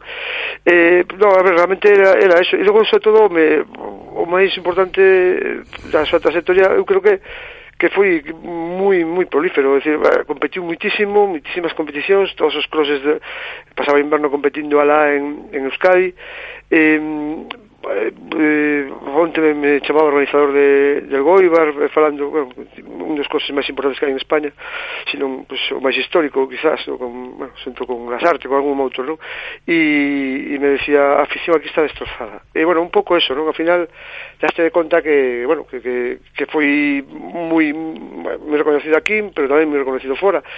E, bueno, o que a súa carreira, a ver, foi foi 15, 16 veces os campeonatos do mundo, decir, o segundo atleta do mundo que máis campeonatos do mundo foi de cross. Decir, eh, por encima de todos os grandes, eh, creo que só Domingos Castro, unha atleta portugués está por encima del. Eh, decir, eso o que fala dele que foi moi larga, moi longa a súa, a súa trayectoria e que foi a un gran nivel durante todos eses anos, é dicir, que porque aparte tuvo a sorte de que lle respetaron moitas lesións. Decir, que bueno, que moitas veces no deporte eh, todos sabemos que un lastre porque podes eh, virte unha lesión, aparte do atletismo máis porque é moito golpeo constante, non? Moitos kilómetros, moitas horas de eh, de adestramento e bueno, ese golpeo pues, al final eh, ten as súas consecuencias, se si se non estás ben eh, ben simétrico, se non tes unha boa condición física, si, bueno, pues él tamén eso lle respetou, e, eh, bueno, e logo anda por encima, pues, tamén o que mencionabas ti, o Canigros que, bueno, pues esa foi un pouco un, un epílogo a súa carreira, que, bueno, máis por, por afición, polo tema dos cans, que, eh, aunque tamén, bueno, logrou bons resultados, obviamente, porque el, as condición que tiña, pois tamén fixo que, que fixera cousas moi interesantes, pero bueno, xa era unha persoa que xa pasaba os 40 anos e que xa non, evidentemente non tiña o seu nivel físico que tiña con 20. Sí, pero bueno, con lo del canicross eh, le viene al pelo, ¿eh? Alejandro, el mote del galgo de, de Zamans, Carlos. Sí, el galgo de Zamanes eh, ya se lo pusieron desde muy pequeñito Y luego ahí, afiliado a los perros, pues fíjate. Sí. No, bueno, a ver, él, él tiña, el Zamán, aquel era, bueno, os que visitamos a súa casa, aquel era un zoo, eh? Si, non que cabeza do codo algo, dicía eu, eu sempre dicía, broma, digo, que podían chamar el zoo, Enzamán, porque, a ver, tiña patos, faisans, ocas, eh, cabalos, bueno, él, él entrou no atletismo por un cabalo, es decir, o adestrador, que era, bueno, Julio Rodríguez estaba detrás de dos rapaces, máis ou menos do mesmo nivel, un era Alejandro, outro chaval de Nigrán, que non logrou eh, convencelo para que viñera para atletismo, un rapaz que ganaba nos crosses escolares, este rapaz pues, non, non logrou, estuvo detrás de Alejandro hasta que lle rompeu a cabeza aos pais, que viñera, que era moi bo, que era moi bo, o pai lle rompeu a cabeza, el non quería meterse no atletismo, o pai dixo, bueno, pues te compro un cabalo, e comprou un cabalo e entrou no atletismo por un cabalo, decir, el, o, a historia de, de la entrada de, de Alejandro, por, por eso o tema dos cans, lle viña, lle viña o pelo porque, xa digo, a súa casa era era tremendo, que de verdad que parecía un auténtico zoológico, uh -huh. non, que creo que non había animal doméstico que non tivera. Sí, aparte de colación de lo que dijo Oscar de que compartíamos muchas cosas. Yo me acuerdo de un viaje a un campeonato de España junior, eh, juvenil a San Sebastián en coche, con Alejandro. Un viaje chulo a San Sebastián en coche. Ocho o ¿eh? nueve horas en coche, con nosotros atrás, claro, que no conducíamos, que éramos menores. Y lo que decía eh, Oscar, tenemos muchísimas anécdotas, buenas, malas, positivas, negativas, eh, con Alejandro y con mucha gente. Y a estas edades lo disfrutamos mucho. Uh -huh. ¿Te acuerdas de lo famoso Alejandro con la manta? Oscar. Sí, claro, claro, claro. eh, se, reconoce, se, vino, se vio una manta y sabíamos, ahí está Alejandro Gómez, ¿sabes? Si te acuerdas? Sí, iba, me consta, sí, me consta... iba siempre con una manta, entonces... Eh, y claro, era calor y era frío, ¿eh? Sí, claro, la cuestión era esa. Que Creo que me está escuchando se está riendo igual que vosotros. Frío, sí. A manta va bien, pero claro, había, estábamos con 25 grados y él andaba a ir a a manta a todos lados. Sí, sí, es cierto, era una historia curiosa, pero bueno, supongo que sería un pouco máis tamén de no manía, sé, manía, ¿no? Que a veces tenemos manías también. Sí, vosotros los corredores. Hablan de los futbolistas, pero los atletas también sois sí, muy supersticiosos. Yo, yo, con sus yo en mi caso, siempre, hasta una época, siempre corría con los primeros imperdibles que corrí una carrera.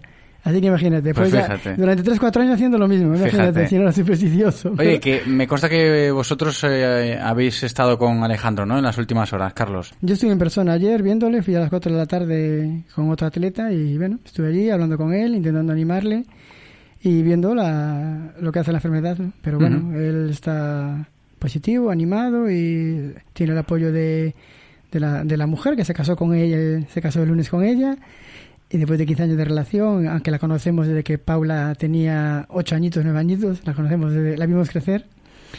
Y también el apoyo de la psicóloga y, y entre todos hacen un equipo muy bueno y intentar que Alejandro intente superar uh -huh. esta enfermedad. Claro. Yo fui a verle, quería verle, necesitaba verle y tan pronto me enteré, ya me hablé con, con, la, con la mujer, con Paula, me dijo, ¿puedes venir hoy a las 4? Pues, lógico, lógico. Me consta que, que Oscar tú también, ¿no?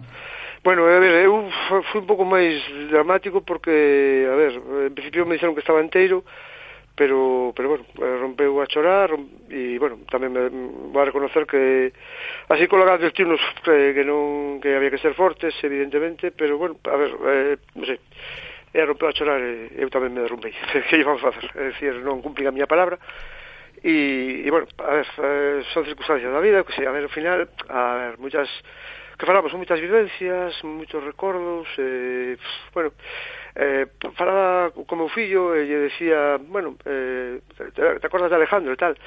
E meu fillo ten agora 20 anos e me dice, sí, claro, el de los cumpleaños, é o único que lembra dele eh, que iba aos cumpleaños do fillo de Diego, fillo de Alejandro, e viceversa, que Diego iba aos cumpleaños cando lle coincidía con, con tal. Entón, recordo que teña o meu fillo, pois pues, é ese, sabes? O, non xa non o Alejandro Aleta, sino o Alejandro eh, a gente, pois pues eso, que, que, que ibas os cumpleanos con ele e demais, non?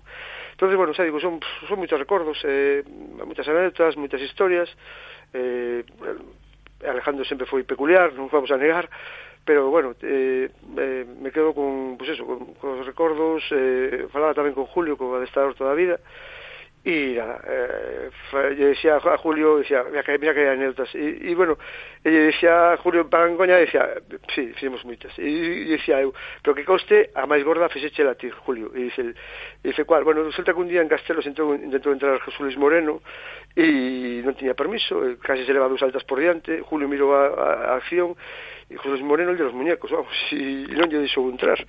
E non acabou José Luis Moreno no río de, de milagro, non? E todo lle decía, tío, é el único tío que casi tira José Luis Moreno de, al río en Castrelos, serías por toda, en todos los periódicos, pero todo el Ola y compañía. Y no, no, no, no lo hiciste es porque te agarramos.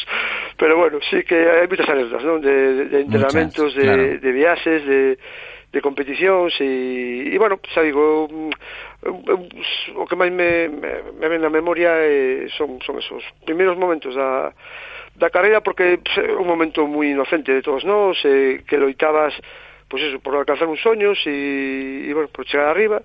E bueno, eh, aí digamos que ainda todos como máis eh, máis virxen en todo na vida e todo eras, eras unha esponsa que recibías todo que o que falaba eh, digo, Carlos, se si ibas a San Sebastián pues flipabas con San Sebastián e dices, joder, que bonito es esto, tal claro, xa logo cando ibas a cuarta, quinta vez non ibas nin a visitar a Concha ¿no? e todas os cosas de las artes eran ali e xa nin, claro. nin ibas ali pero bueno, xa digo mm, bueno, moitos recordos, eh, uh -huh. me acordo tamén eh, eh, sobre todo cosas de, del Goibar eh, hubo varios anos Bueno, sabes, non, decir, o día anterior nos daban uns pinchos, boísimos, por certo, eh, e que, vamos, eh, tiñas que cuidarte, porque senón, e, e me acordo un, un, unha parte da afición galega que sempre iba a visitar, bueno, de, de migrantes galegos, que nos seguían a todos os crosses, bueno, a mí non tanto, pero Alejandro, sobre todo, e a Carlos máis, que se, nos seguían a todos os crosses de, de ali. Me acordo unha de Señodio, que acabamos a carreira e dicen vamos a tomar pulpo. E dicen no, oh, no, dice,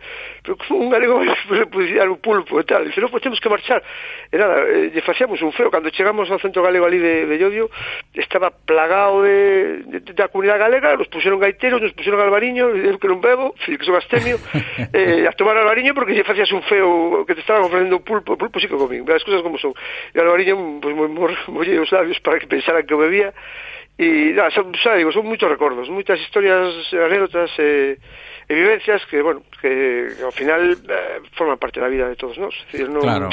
non podes eh, non podes separarte deso, é es decir, eh, foi a tua vivencia, a vivencia de outra xente pois sería pois, os seus amigos, eh, o que comentaba antes, o deporte para ben ou para mal, te une dunha maneira moi grande, porque ao final todos os fines de semana estás competindo e estás pensando en ir a competir e non ir de marcha, porque a, tu, a tus amigos todo está aí non, na competición, co cal, claro, todos os vínculos de entrenamento, de viaxes, de convivencias, de, de, de todo, son, mm. son eh, de animar a un, de quedarte sin voz eh, cando corría un, cando corría outro, bueno, ao final de animar, de tal, aparte, bueno, os catalán sempre nos metían pana, chegan, chegou a unha xeración e éramos nos os que arrasábamos, é dicir, era, vamos, nos crecíamos do campeonato de España era, era eh, Vinga Josep se, cambió, se, se cambiaba por Veña Alejandro, Veña Carlos, non?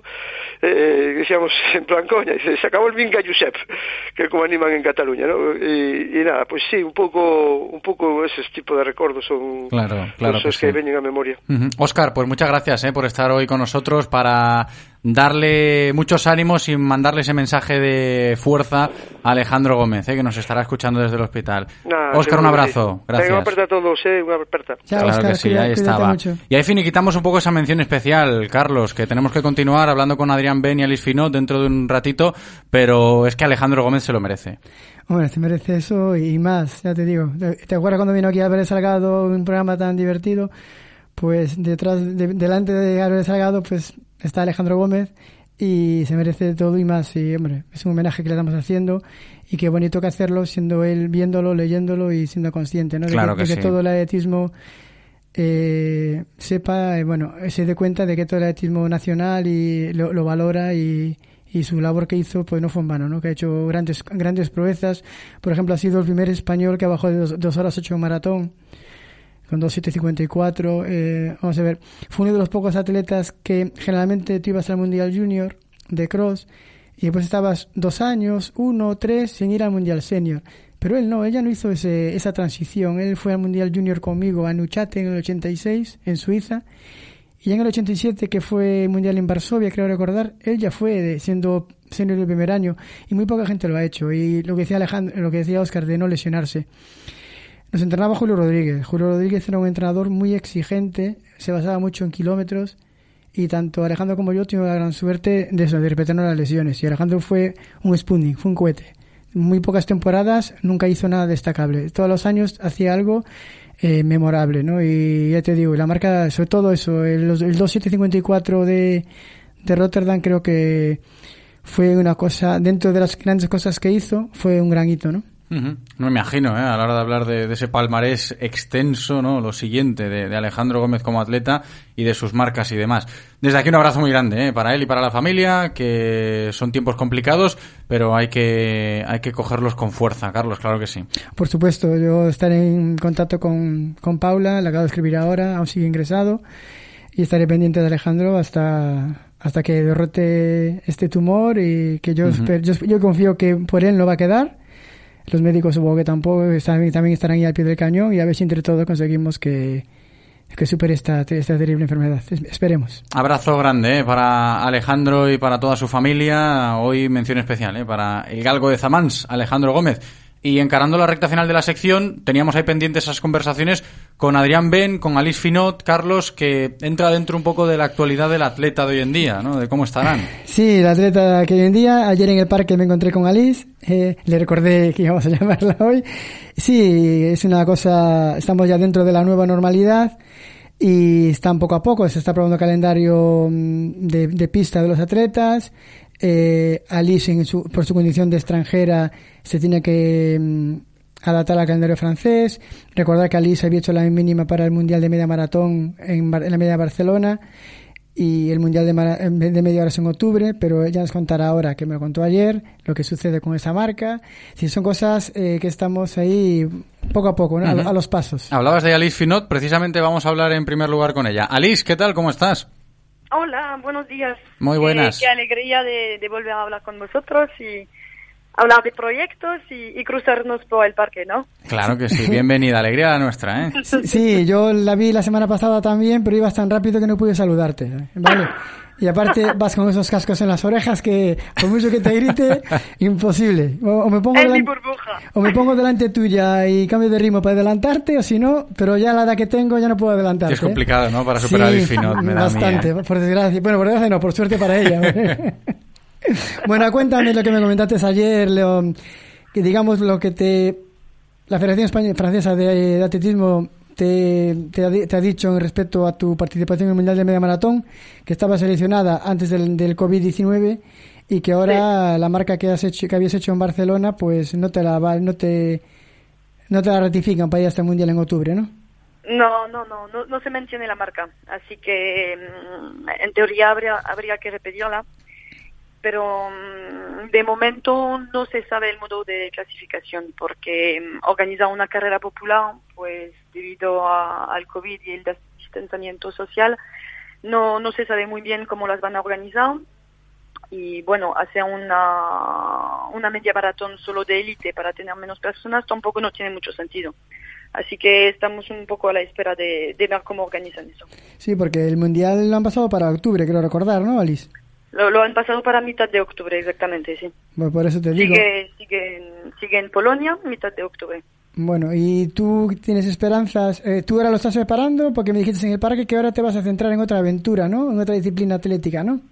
Claro, de, de- de momento yo me centro más en la pista. Eh, el objetivo de la media maratón era por hacer fondo en invierno y hacer una preparación un poco más larga y bueno, hacer una clasificación internacional también, también viene bien. Así que era un objetivo invernal de invierno, pero ahora en verano yo me centro en la pista y como yo estoy viendo más hacia las competiciones del año que viene, pues quiero prepararme para el 3.000 obstáculos de, del Nacional de Francia en septiembre para hacer una temporada de pista.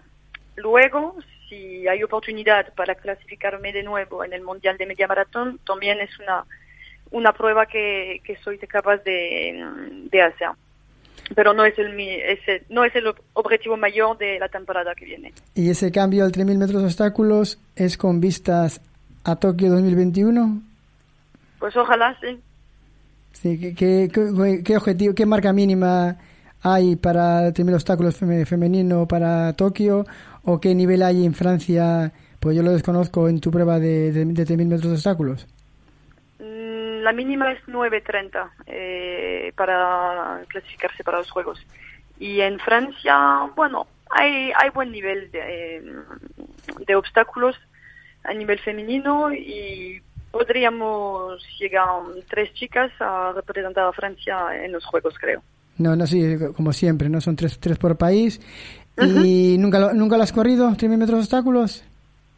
Sí, sí, sí, pero mm, yo creo que puedo llegar a un nivel de forma más optimizado aún eh, y trabajar más la velocidad en, en pista. Bueno, ¿y la técnica de carreras, el, paso de ría, cómo lo llevas? Me encanta. Ah. es, es un buen juego. Bueno, tú eres, eres alta, entonces eh, también no es, un, es, una, es una ventaja, ¿no? Respecto a atletas de que tienen un tren inferior más bajo, ¿no? Digo yo, ¿no? Yo, yo creo que sí, tener la cadera mm, alta pues es una ayuda al momento de pasar la, la- las vallas, eso es. Bueno, pues nada, agradecerte de verdad tu, tu atención. Eh, te volveré a ver en el parque, a ver si consigo seguirte en algunos kilómetros. Y estaré, y estaré pendiente de tu evolución y ojalá en septiembre en el 3.000 metros de obstáculo consigas tus, tu marca. ¿Cuál sería tu marca, tu sueño para hacer eh, en 3.000 metros de obstáculos? ¿9.40, 9.30, 9.35? Ah, ah, ah, ahora creo que vamos a buscar un ritmo de 9.40 en el mejor caso, pero Ah. no más de 40, 45. Es, es buen objetivo para este año. Bueno, pues tenemos, pe- tenemos pendiente y cuando vengas de, de Francia o antes de, de venir de Francia hablaremos, hablaremos, hablar, hablaremos contigo claro. y nos contarás Claro cómo, sí. cómo- cómo van esos entrenamientos. ¿Vale, Alice? Vale, muchas gracias. A ti, Alice un un abrazo. Ahí estaba, ¿eh? Alice Finot, la atleta francesa del CED de atletismo, que ya está convirtiéndose en uno de los iconos reconocibles en el mundo del atletismo vigués. Y vamos a terminar la sección charlando con otro gran, gran atleta de los nuestros, en este caso Adrián Ben, ya a nivel gallego, porque ellos están en desescalada en este momento también, como todos, Carlos. Efectivamente, hablé con Adrián para hablar hoy, pero bueno, hoy me levanté por la mañana viendo las noticias, el Twitter y, y Adrián pues tiene un edema óseo y va a estar cinco semanas parado. Entonces, mira, aprovechamos para que que, nos lo cuente. cuente, ¿no? Y cómo está. Adrián Ben, ¿qué tal? Hola, muy buenas. Muy buenas, Bueno, bienvenido. cuéntanos cómo, ya, ya leí que estabas intentando con Eh, molestias. escucho a Carlos, ¿Cómo? ¿No escuchas a Carlos, dices, Adri? No, solo a ti. A ver, pues vamos a decirle a Andrés que lo vuelva a solucionar. Ahora sí creo que te escucha. ¿Me escuchas? Ahora sí. Vale, te digo que me levanté por la mañana y vi en Twitter eso, que, que tenías que tenías llevabas entrando con molestias bastante tiempo y tal, y al final tienes un edema. Eh, cinco semanas separado, eh, explica más o menos a los oyentes en qué consiste esa- ese edema que tienes tú. Bueno, pues yo empecé, bueno, entrenando cuando empecé el primer día de pista, además fue que me noté un poquito de, bueno, un, un- como un pequeño, una pequeña molestia en el cuádriceps, pero nada, nada, pues que me dijera, uff, esto, esto es muy duro, así que, bueno, seguí entrenando y cada vez, pues la molestia iba un poquito a más, hasta que hubo un día, pues que estaba ya, que no era, no era un dolor, era más bien un calambre, entonces pues me hacía cojear, así que decidí parar unos días y, y no me, y no me mejoró. Entonces ahí ya es cuando ya, bueno, acudo al fisio, llamo a, llamo a mis médicos en Madrid y ya me dicen que, que vamos a hacer una resonancia para descartar cualquier cosa, que bueno, que tenga cabeza y que no haga ninguna tontería. Entonces, bueno, estuve intercalando bici y, elíptica incluso, inclu y, los últimos días incluso ya carrera y bien, pero cuando me dieron los resultados me, me salió un edema, que es como un pequeño moratón en el hueso porque ya, bueno, por estrés, por, por pasarme. Ah, que, fue, que no fue fractura, es lo anterior una fractura de estrés, ¿no? Sí, exactamente. es el paso anterior. Si siguiera corriendo y siguiera haciendo. Pues, pues menos mal. metiéndole tal, es cuando el hueso pues parte por ahí porque esa parte como que está más débil. Sí, sí, sí, sí. Yo tuve fractura de estrés, pues te digo que menos mal que, que llegaste sí, al, edema. un- es una lesión bastante bastante común en los atletas y yo, pero bueno, a mí me ha venido yo creo por, por esa desescalada de, de pasar de la cinta a correr sobre el paseo marítimo, pues bueno, a lo mejor me ha podido pasar ahí un poco de factura. Allí, allí en Vivero, ¿no? Sí, ¿No tenéis parque para correr en tierra? Tengo, pues tengo el paseo, pero el paseo intercalo, intercalo zonas de tierra y zonas de, de acera. Bueno, ¿y Entonces lo malo es que las series no tengo ningún sitio de tierra de un kilómetro, por ejemplo, donde pueda hacerlas. Entonces, bueno, las metía todas por, por la acera y, y puede venir de ahí. bueno, ¿y, y cómo, cómo llevaste el tiempo ahí encerradito en, en, en Viveiro? ¿Bien? Bueno, como, como bien se pudo. Eh, gracias al gimnasio Big One pude tener una cinta en, en mi casa. Entonces, bueno, fui haciendo mis entrenamientos, eh, por, ya, ni, ya no era ni por, ni por kilómetros, sino por tiempos. Si había algún día que no nos, que no nos encontrábamos bien o no nos apetecía, el, el mister Arturo Martín ya nos, ya nos decía que bueno, que no pasaba nada, que era normal encontrarse desanimados, pero que ya veréis que como esto va a mejorar pronto. Entonces, bueno, apoyándonos entre todos, fuimos, fuimos haciendo poquito a poquito. Bueno, bueno, y ahora una vez que pases el edema de cinco semanitas, eh, objetivo ya centrado ya en el 2021, ¿no? Porque ya lo que hace Sí. España de septiembre ya creo que está un poquito ya muy cercano, ¿no? Sí, sí, ya había las ya había las competiciones un poco forzadas, ahora ya mucho más. Es decir, cinco parados, eh, cinco semanas parado es mucho mucho tiempo para la gente que nos escuche, pues que sepa que cuando nosotros tenemos vacaciones son dos semanas y en esas dos semanas pues se pierde mucho mucho mucho. Entonces, bueno, eh, tener que parar tanto tiempo, pues me, permite mejorar en otras cosas, yo creo, seguir haciendo gimnasio y bici, es decir, cosas que no, que no tengan impacto para el hueso y nada, intentar mantener la forma lo máximo posible. Claro que sí, ¿eh? a ponerse bueno. Adrián, gracias por atendernos. Hasta la próxima. Hasta la próxima, gracias. Un abrazo, ya te preguntaré cómo vas, ¿vale? Gracias, Carlos, un abrazo. Un abrazo, chao. Ahí estaba Adrián Ben, que se despide y cerramos la sección de running, muy marcada evidentemente por eh, este homenaje que le hemos hecho a Alejandro Gómez, ¿eh? que seguramente pues eh, esperemos le sirva de mucho. Con fuerza nos despedimos del atletismo por hoy, con esa fuerza hacia el galgo de Zamans. Carlos, hasta la semana que viene. Hasta la semana que viene. Un Con- abrazo fuerte, Alejandro. Claro que sí. Consejos y seguimos. Radio Marca, el deporte que se vive. Radio Marca. Desde Clínica Baviera nos alegra decirte que nuestras clínicas ya están abiertas de nuevo, aplicando las máximas medidas de seguridad e higiene para cuidar de ti y de tu salud visual. Y como estamos encantados de volver a verte, ahora la primera consulta preoperatoria es gratis. Ven a visitarnos a la Rúa de García Barbón 28 o pide tu cita en el 986 44 31 64 y di adiós a tus gafas. En Vigo, una de las ciudades más seguras para circular en moto, ponte en buenas manos. En Motos Ponte piensan en tu seguridad, pero también en tu ahorro y en todo el tiempo que ganas en tus desplazamientos. Por eso te ofrecen una amplia gama de motos y scooters para mejorar tu movilidad urbana. Ven y pruébalas en Motos Ponte, concesionario oficial Suzuki, Sanjurjo Badía y motosponte.com. Si pensamos en automóviles, hay fechas que marcan un antes y un después. 1909 nace Audi. 1916 nace BMW. 1926 nace Mercedes-Benz. 1982 nace Autos Rosas. Llegamos con la intención de ofrecerte la mejor experiencia automovilística con una amplia selección de marcas premium para que vivas y sientas la conducción. Autos Rosas, por un 2020 en el que seguiremos apoyando al deporte vigués. Autos Rosas, disfruta conduciendo.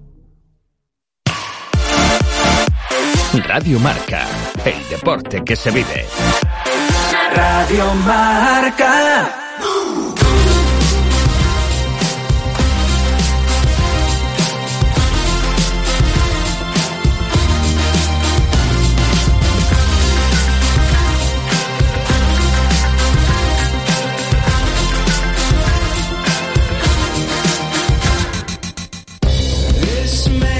Bien, pues continuamos en directo Marca Vigos, lo decía en la intro, uno de los protagonistas del programa de hoy es el técnico vigués que fuera entrenador del Celta B, lo conoceréis evidentemente, ha marcado la historia reciente del filial del Real Club Celta y se ha aventurado a un nuevo proyecto en el extranjero. Yo lo recuerdo la última vez que hablábamos aquí con Rubén Alves, creo recordar cuando se despidió de, su aventura en el UCAM Murcia, nos decía que algo tramarían para probar suerte en el extranjero. Se ha ido a entrenar a Rumanía, ya es oficial, ya está allí en el país rumano y hoy está charlando con nosotros para que nos cuente un poquito cómo ha sido ese proceso. Rubén Alves, ¿qué tal? Rubén, ¿cómo estás? Hola, muy bien, aquí estamos. Muy buenas, bienvenido. ¿Ha sido fácil tomar esa decisión? ¿Ha costado? No, la verdad que ha sido ha sido sencilla, sí, es cierto que, que ha sido todo muy muy rápido, pero pero ha sido sencilla al final eh, estamos hablando de la primera división de un país europeo, donde creo que tienen eh, muy buen nivel y sobre todo, pues bueno, las ganas también de, de acumular experiencias, de crecer como entrenador eh, fuera de lo que es el territorio nacional, mejorar nuestra capacidad para, para adaptarnos a diferentes pues bueno, futbolistas, culturas, idiomas, bueno, creo que todo eso nos va a hacer, nos va a hacer mejores y, y además pues el hecho de competir en, una primera división como en este caso la rumana, pues es algo que nos hacía bastante ilusión. Que Rubén Alves ya es entrenador de primera división en Rumanía. Decimos el nombre del equipo, el Hermannstad, y allí ya estás, ¿no? Me consta que ya estás en, en el país rumano, Rubén. Sí, llevamos, llevamos ya un par de días, eh, bueno, eh, un par de sesiones con los, con los chicos, conociendo un poco todo. Sabes que en los primeros días, pues bueno, sobre todo, además en el extranjero, pues pues bueno, hay que ir adaptando todo, modelando todo a como nos, como nos guste y como podemos entender, cómo entendemos nosotros el fútbol y nuestra metodología. Entonces son días eh, largos, pero, pero con muchísima ilusión. ¿Y qué tal ese proceso de adaptación? Me imagino que todavía estaremos en él. Sí, continuamos en él. Al final llevamos muy poquito tiempo y, y bueno, y adaptándonos un poco también a las personalidades del jugador romano, a, a los diferentes caracteres de, de, otro tipo de jugadores, a cómo funciona los, cómo funciona el club aquí, cosas que podemos modificar porque tenemos que que podemos ser más profesionales de esta manera. Bueno, es un, es un trabajo largo, pero bueno, tenemos toda, toda la, te digo, todas las ganas, toda la ilusión del mundo.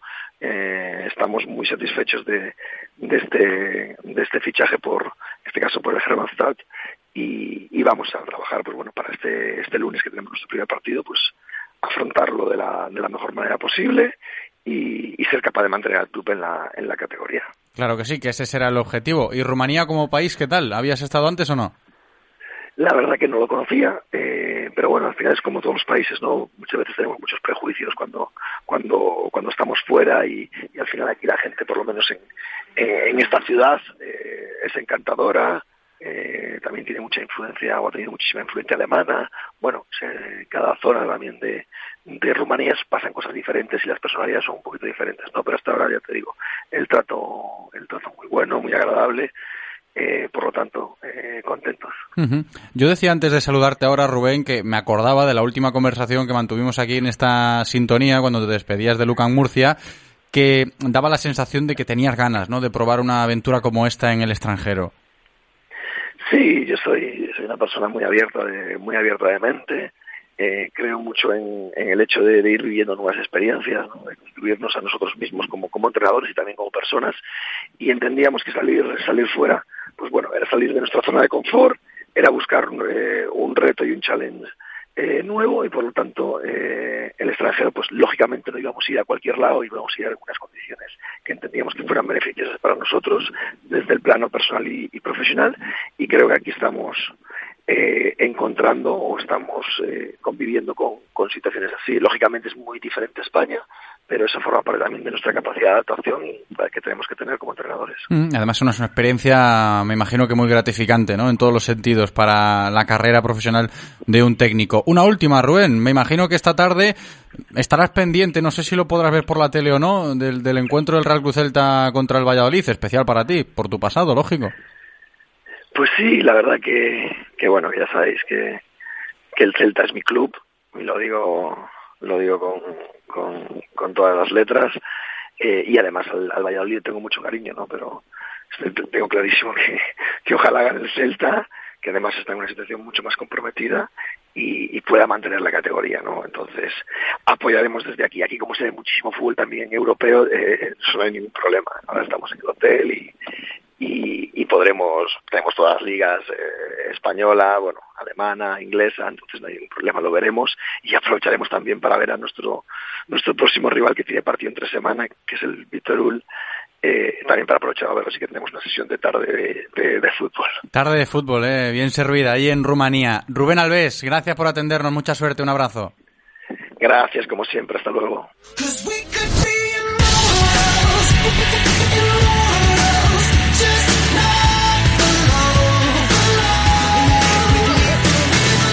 Directo Marca Vigo.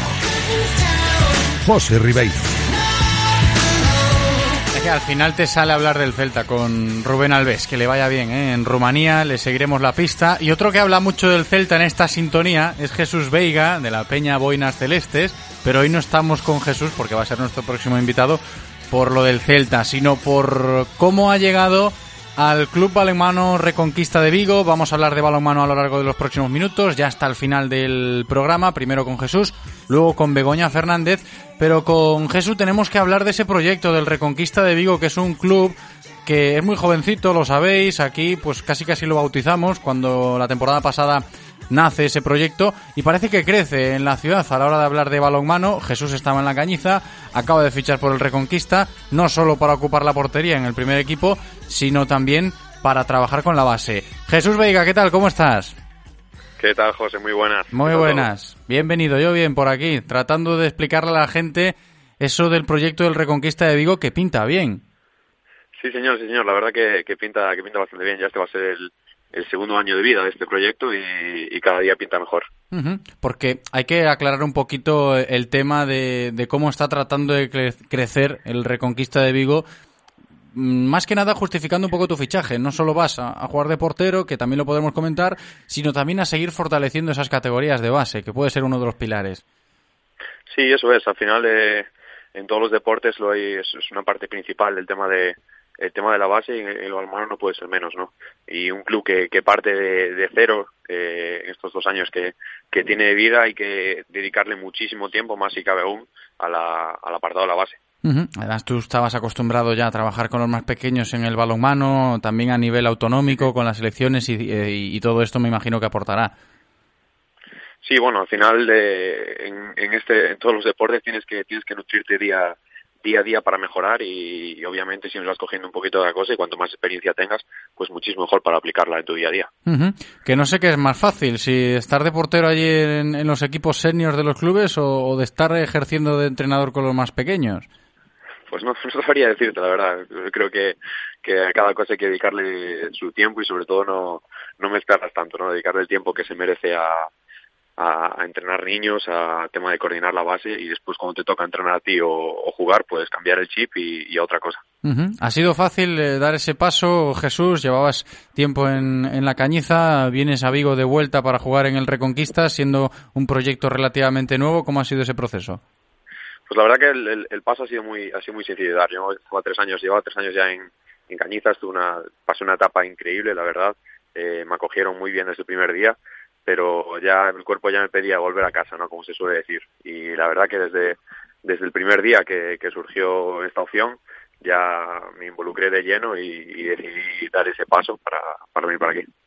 Además, me imagino, me imagino que lo del proyecto del Reconquista, cuando te lo plantean, pues entra dentro de ese concepto de sencillo, ¿no? A la hora de tomar la decisión.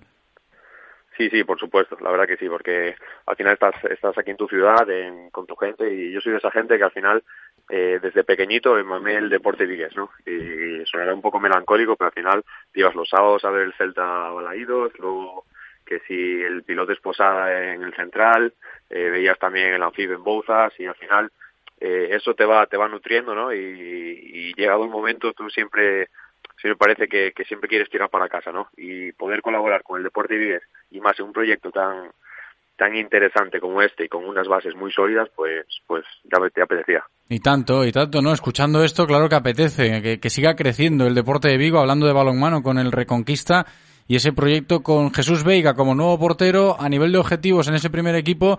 No sé si se han trazado ya, queda tiempo para que pues eh, comience una nueva temporada, lo sabemos, pero Jesús, ¿cómo están las cosas?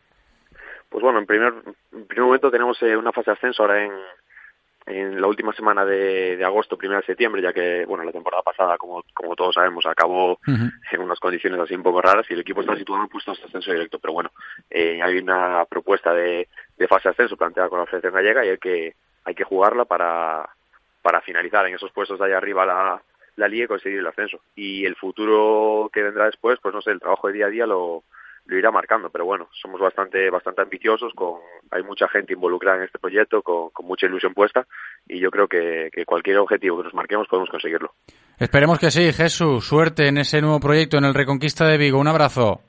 Muchas gracias, José, otro a ti, chao, chao.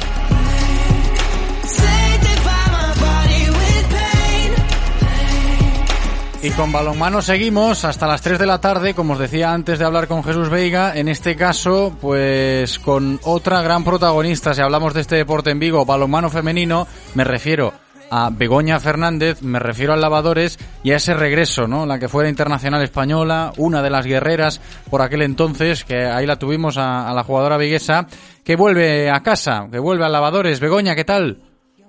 Hola, ¿qué tal? Buenas tardes. Muy estamos? buenas, bienvenida. Me imagino que ha sido sencillo, ¿no? A la hora de, de, afrontar este nuevo reto para ti. Sí, a ver, yo la verdad es que el lavador es un club que tengo mucho mucho aprecio. El año pasado tuve que hacer un parón por mis circunstancias familiares porque volví a ser mami otra vez. Y bueno, pues este año me, me volvieron a, a proponer cosillas. Y, y, bueno, tengo que reconocer que me costó un poco porque, no porque no quisiera, sino porque no sabía muy bien ni a día de hoy cómo voy a hacer para conciliar eh, mi vida familiar con mi vida laboral y también pues ahora deportiva, pero bueno, pues contenta de formar parte de este proyecto y, y, y de ayudar en todo lo posible a mi deporte, Uh -huh. ¿no? A ver, Begoña, que yo te decía lo de sencillo, que me imagino que fue sencillo por el hecho de, del cariño que, que, se tienen, yo creo que es mutuo, ¿no? Tanto sí. el lavadores de balonmano sí. como Begoña Fernández como jugadora, pero ahí hay un Tetris interesante, ¿no? Llegado a este momento de tu carrera. La verdad es que sí, porque a ver, yo siempre intento, en la medida de lo posible, ¿no? seguir vinculada a, a mi deporte, porque es una forma de, ¿no? pues, uh, balonmano ha formado muchísimos años parte de mi vida y, de seguir ahí, ¿no? Pues arrimando un poquito el hombro y ayudando a las nuevas generaciones y bueno, pues es algo que me gusta. Lo que pasa que este año, a ver cómo me lo monto, porque la verdad es que tengo un papelón bastante interesante, porque como les decía la Junta Directiva cuando me reuní con ellos, al final para mí la situación laboral que estoy viviendo también es complicada, ¿no? Porque, bueno, pues para mí también es nuevo tener dos hijos, compaginar todo eso con, con mi trabajo y ahora con este ingrediente más. Pero bueno, yo creo que esto es algo súper positivo que, que, bueno, lo voy a hacer con todo mi cariño y a ver de qué forma puedo hacer para que todas las piezas encajen, ¿no? Seguro que y sí. poder seguro, aportar también. Seguro que al final va a encajar todo de maravilla. Esperemos que Espero así que sí. sea. Y, y, a nivel de proyecto, de club, de lavadores, Sí. nosotros le seguimos mucho la pista, como no puede ser de otra manera, y, y nos consta que, que pinta bien eh, el hecho de, de cómo está creciendo el club como entidad. Sí, a mí me, me encantó cuando se reunieron conmigo porque, bueno, con, con muchísima humildad, con los pies muy en el suelo, sabiendo que, bueno, pues que a lo mejor tenemos un, papel un poco complicado, ¿no? Porque, bueno, pues necesitamos sponsors, necesitamos ayudas, pero bueno, la verdad es que lo que me transmitieron fueron muchas ganas de, de, querer hacerlo bien, de trabajar en la buena línea y a mí todos esos proyectos que, que se hacen con humildad y con los pies en el suelo, la verdad es que siempre me, siempre me han gustado. Uh -huh. Y bueno, pues qué mejor, qué mejor oportunidad que esta para volver a formar parte de esa gran familia y, y yo pues con muchísima ilusión, la verdad. Claro, de volver a vivir eh, ese deporte que tanto te gusta en tus propias carnes de nuevo, además siendo sí. pues Begoña Fernández una voz autorizada a la hora de hablar de balonmano eh, bueno, en Vigo. Va, no, no sí, es cierto, es cierto, es cierto. Te pido tu, tu visión, en este caso, Begoña, de, de cómo ves la evolución o, o hacia dónde está yendo el balonmano en nuestra ciudad.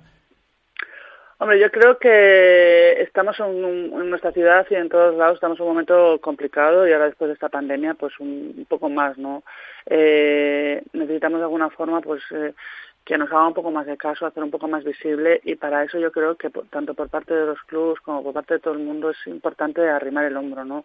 Y poner entre todos un granito de arena y e intentar trabajar todos en la buena línea, pues promocionando e intentando hacer las cosas muy bien para que se nos respete como deporte, ¿no? Porque creo que honestamente estamos en un momento bastante bastante delicado. Hay que seguir tanto trabajando. en Galicia como Sí, tanto sí, en sí. Galicia como en el resto de- del país, ¿no? Pero bueno, yo creo que una de las cosas que me transmite Lavadores, aparte de su humildad que me encanta, es que bueno que tienen esas ganas de intentar hacerlo bien, aunque no dispongamos de demasiados recursos. Pero bueno, esos proyectos a mí me motivan, me gustan y y bueno pues por eso estamos y mi visión pues sobre el balonmano en nuestro en Galicia pues es esa que estamos en un momento complicado que queda mucho por trabajar mucho que luchar para hacernos un hueco para hacernos respetar y, y bueno pues para ir creciendo poquito a poco y recuperar pues el nivel que, que se ha tenido no unos años atrás pero bueno creo que estamos en la buena línea Ujú. Begoña Fernández, internacional en su día con las guerreras que ha vuelto al lavadores. Muchas gracias por estar hoy con nosotros, Begoña. Suerte. Un abrazo. a vosotros un abrazo fuerte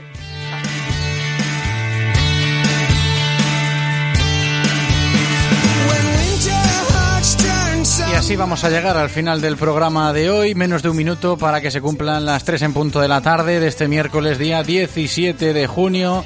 Le damos las gracias a Andrés por cumplir en la técnica. Gracias también a todos vosotros por estar al otro lado escuchándonos. Me despido hasta mañana. Chao.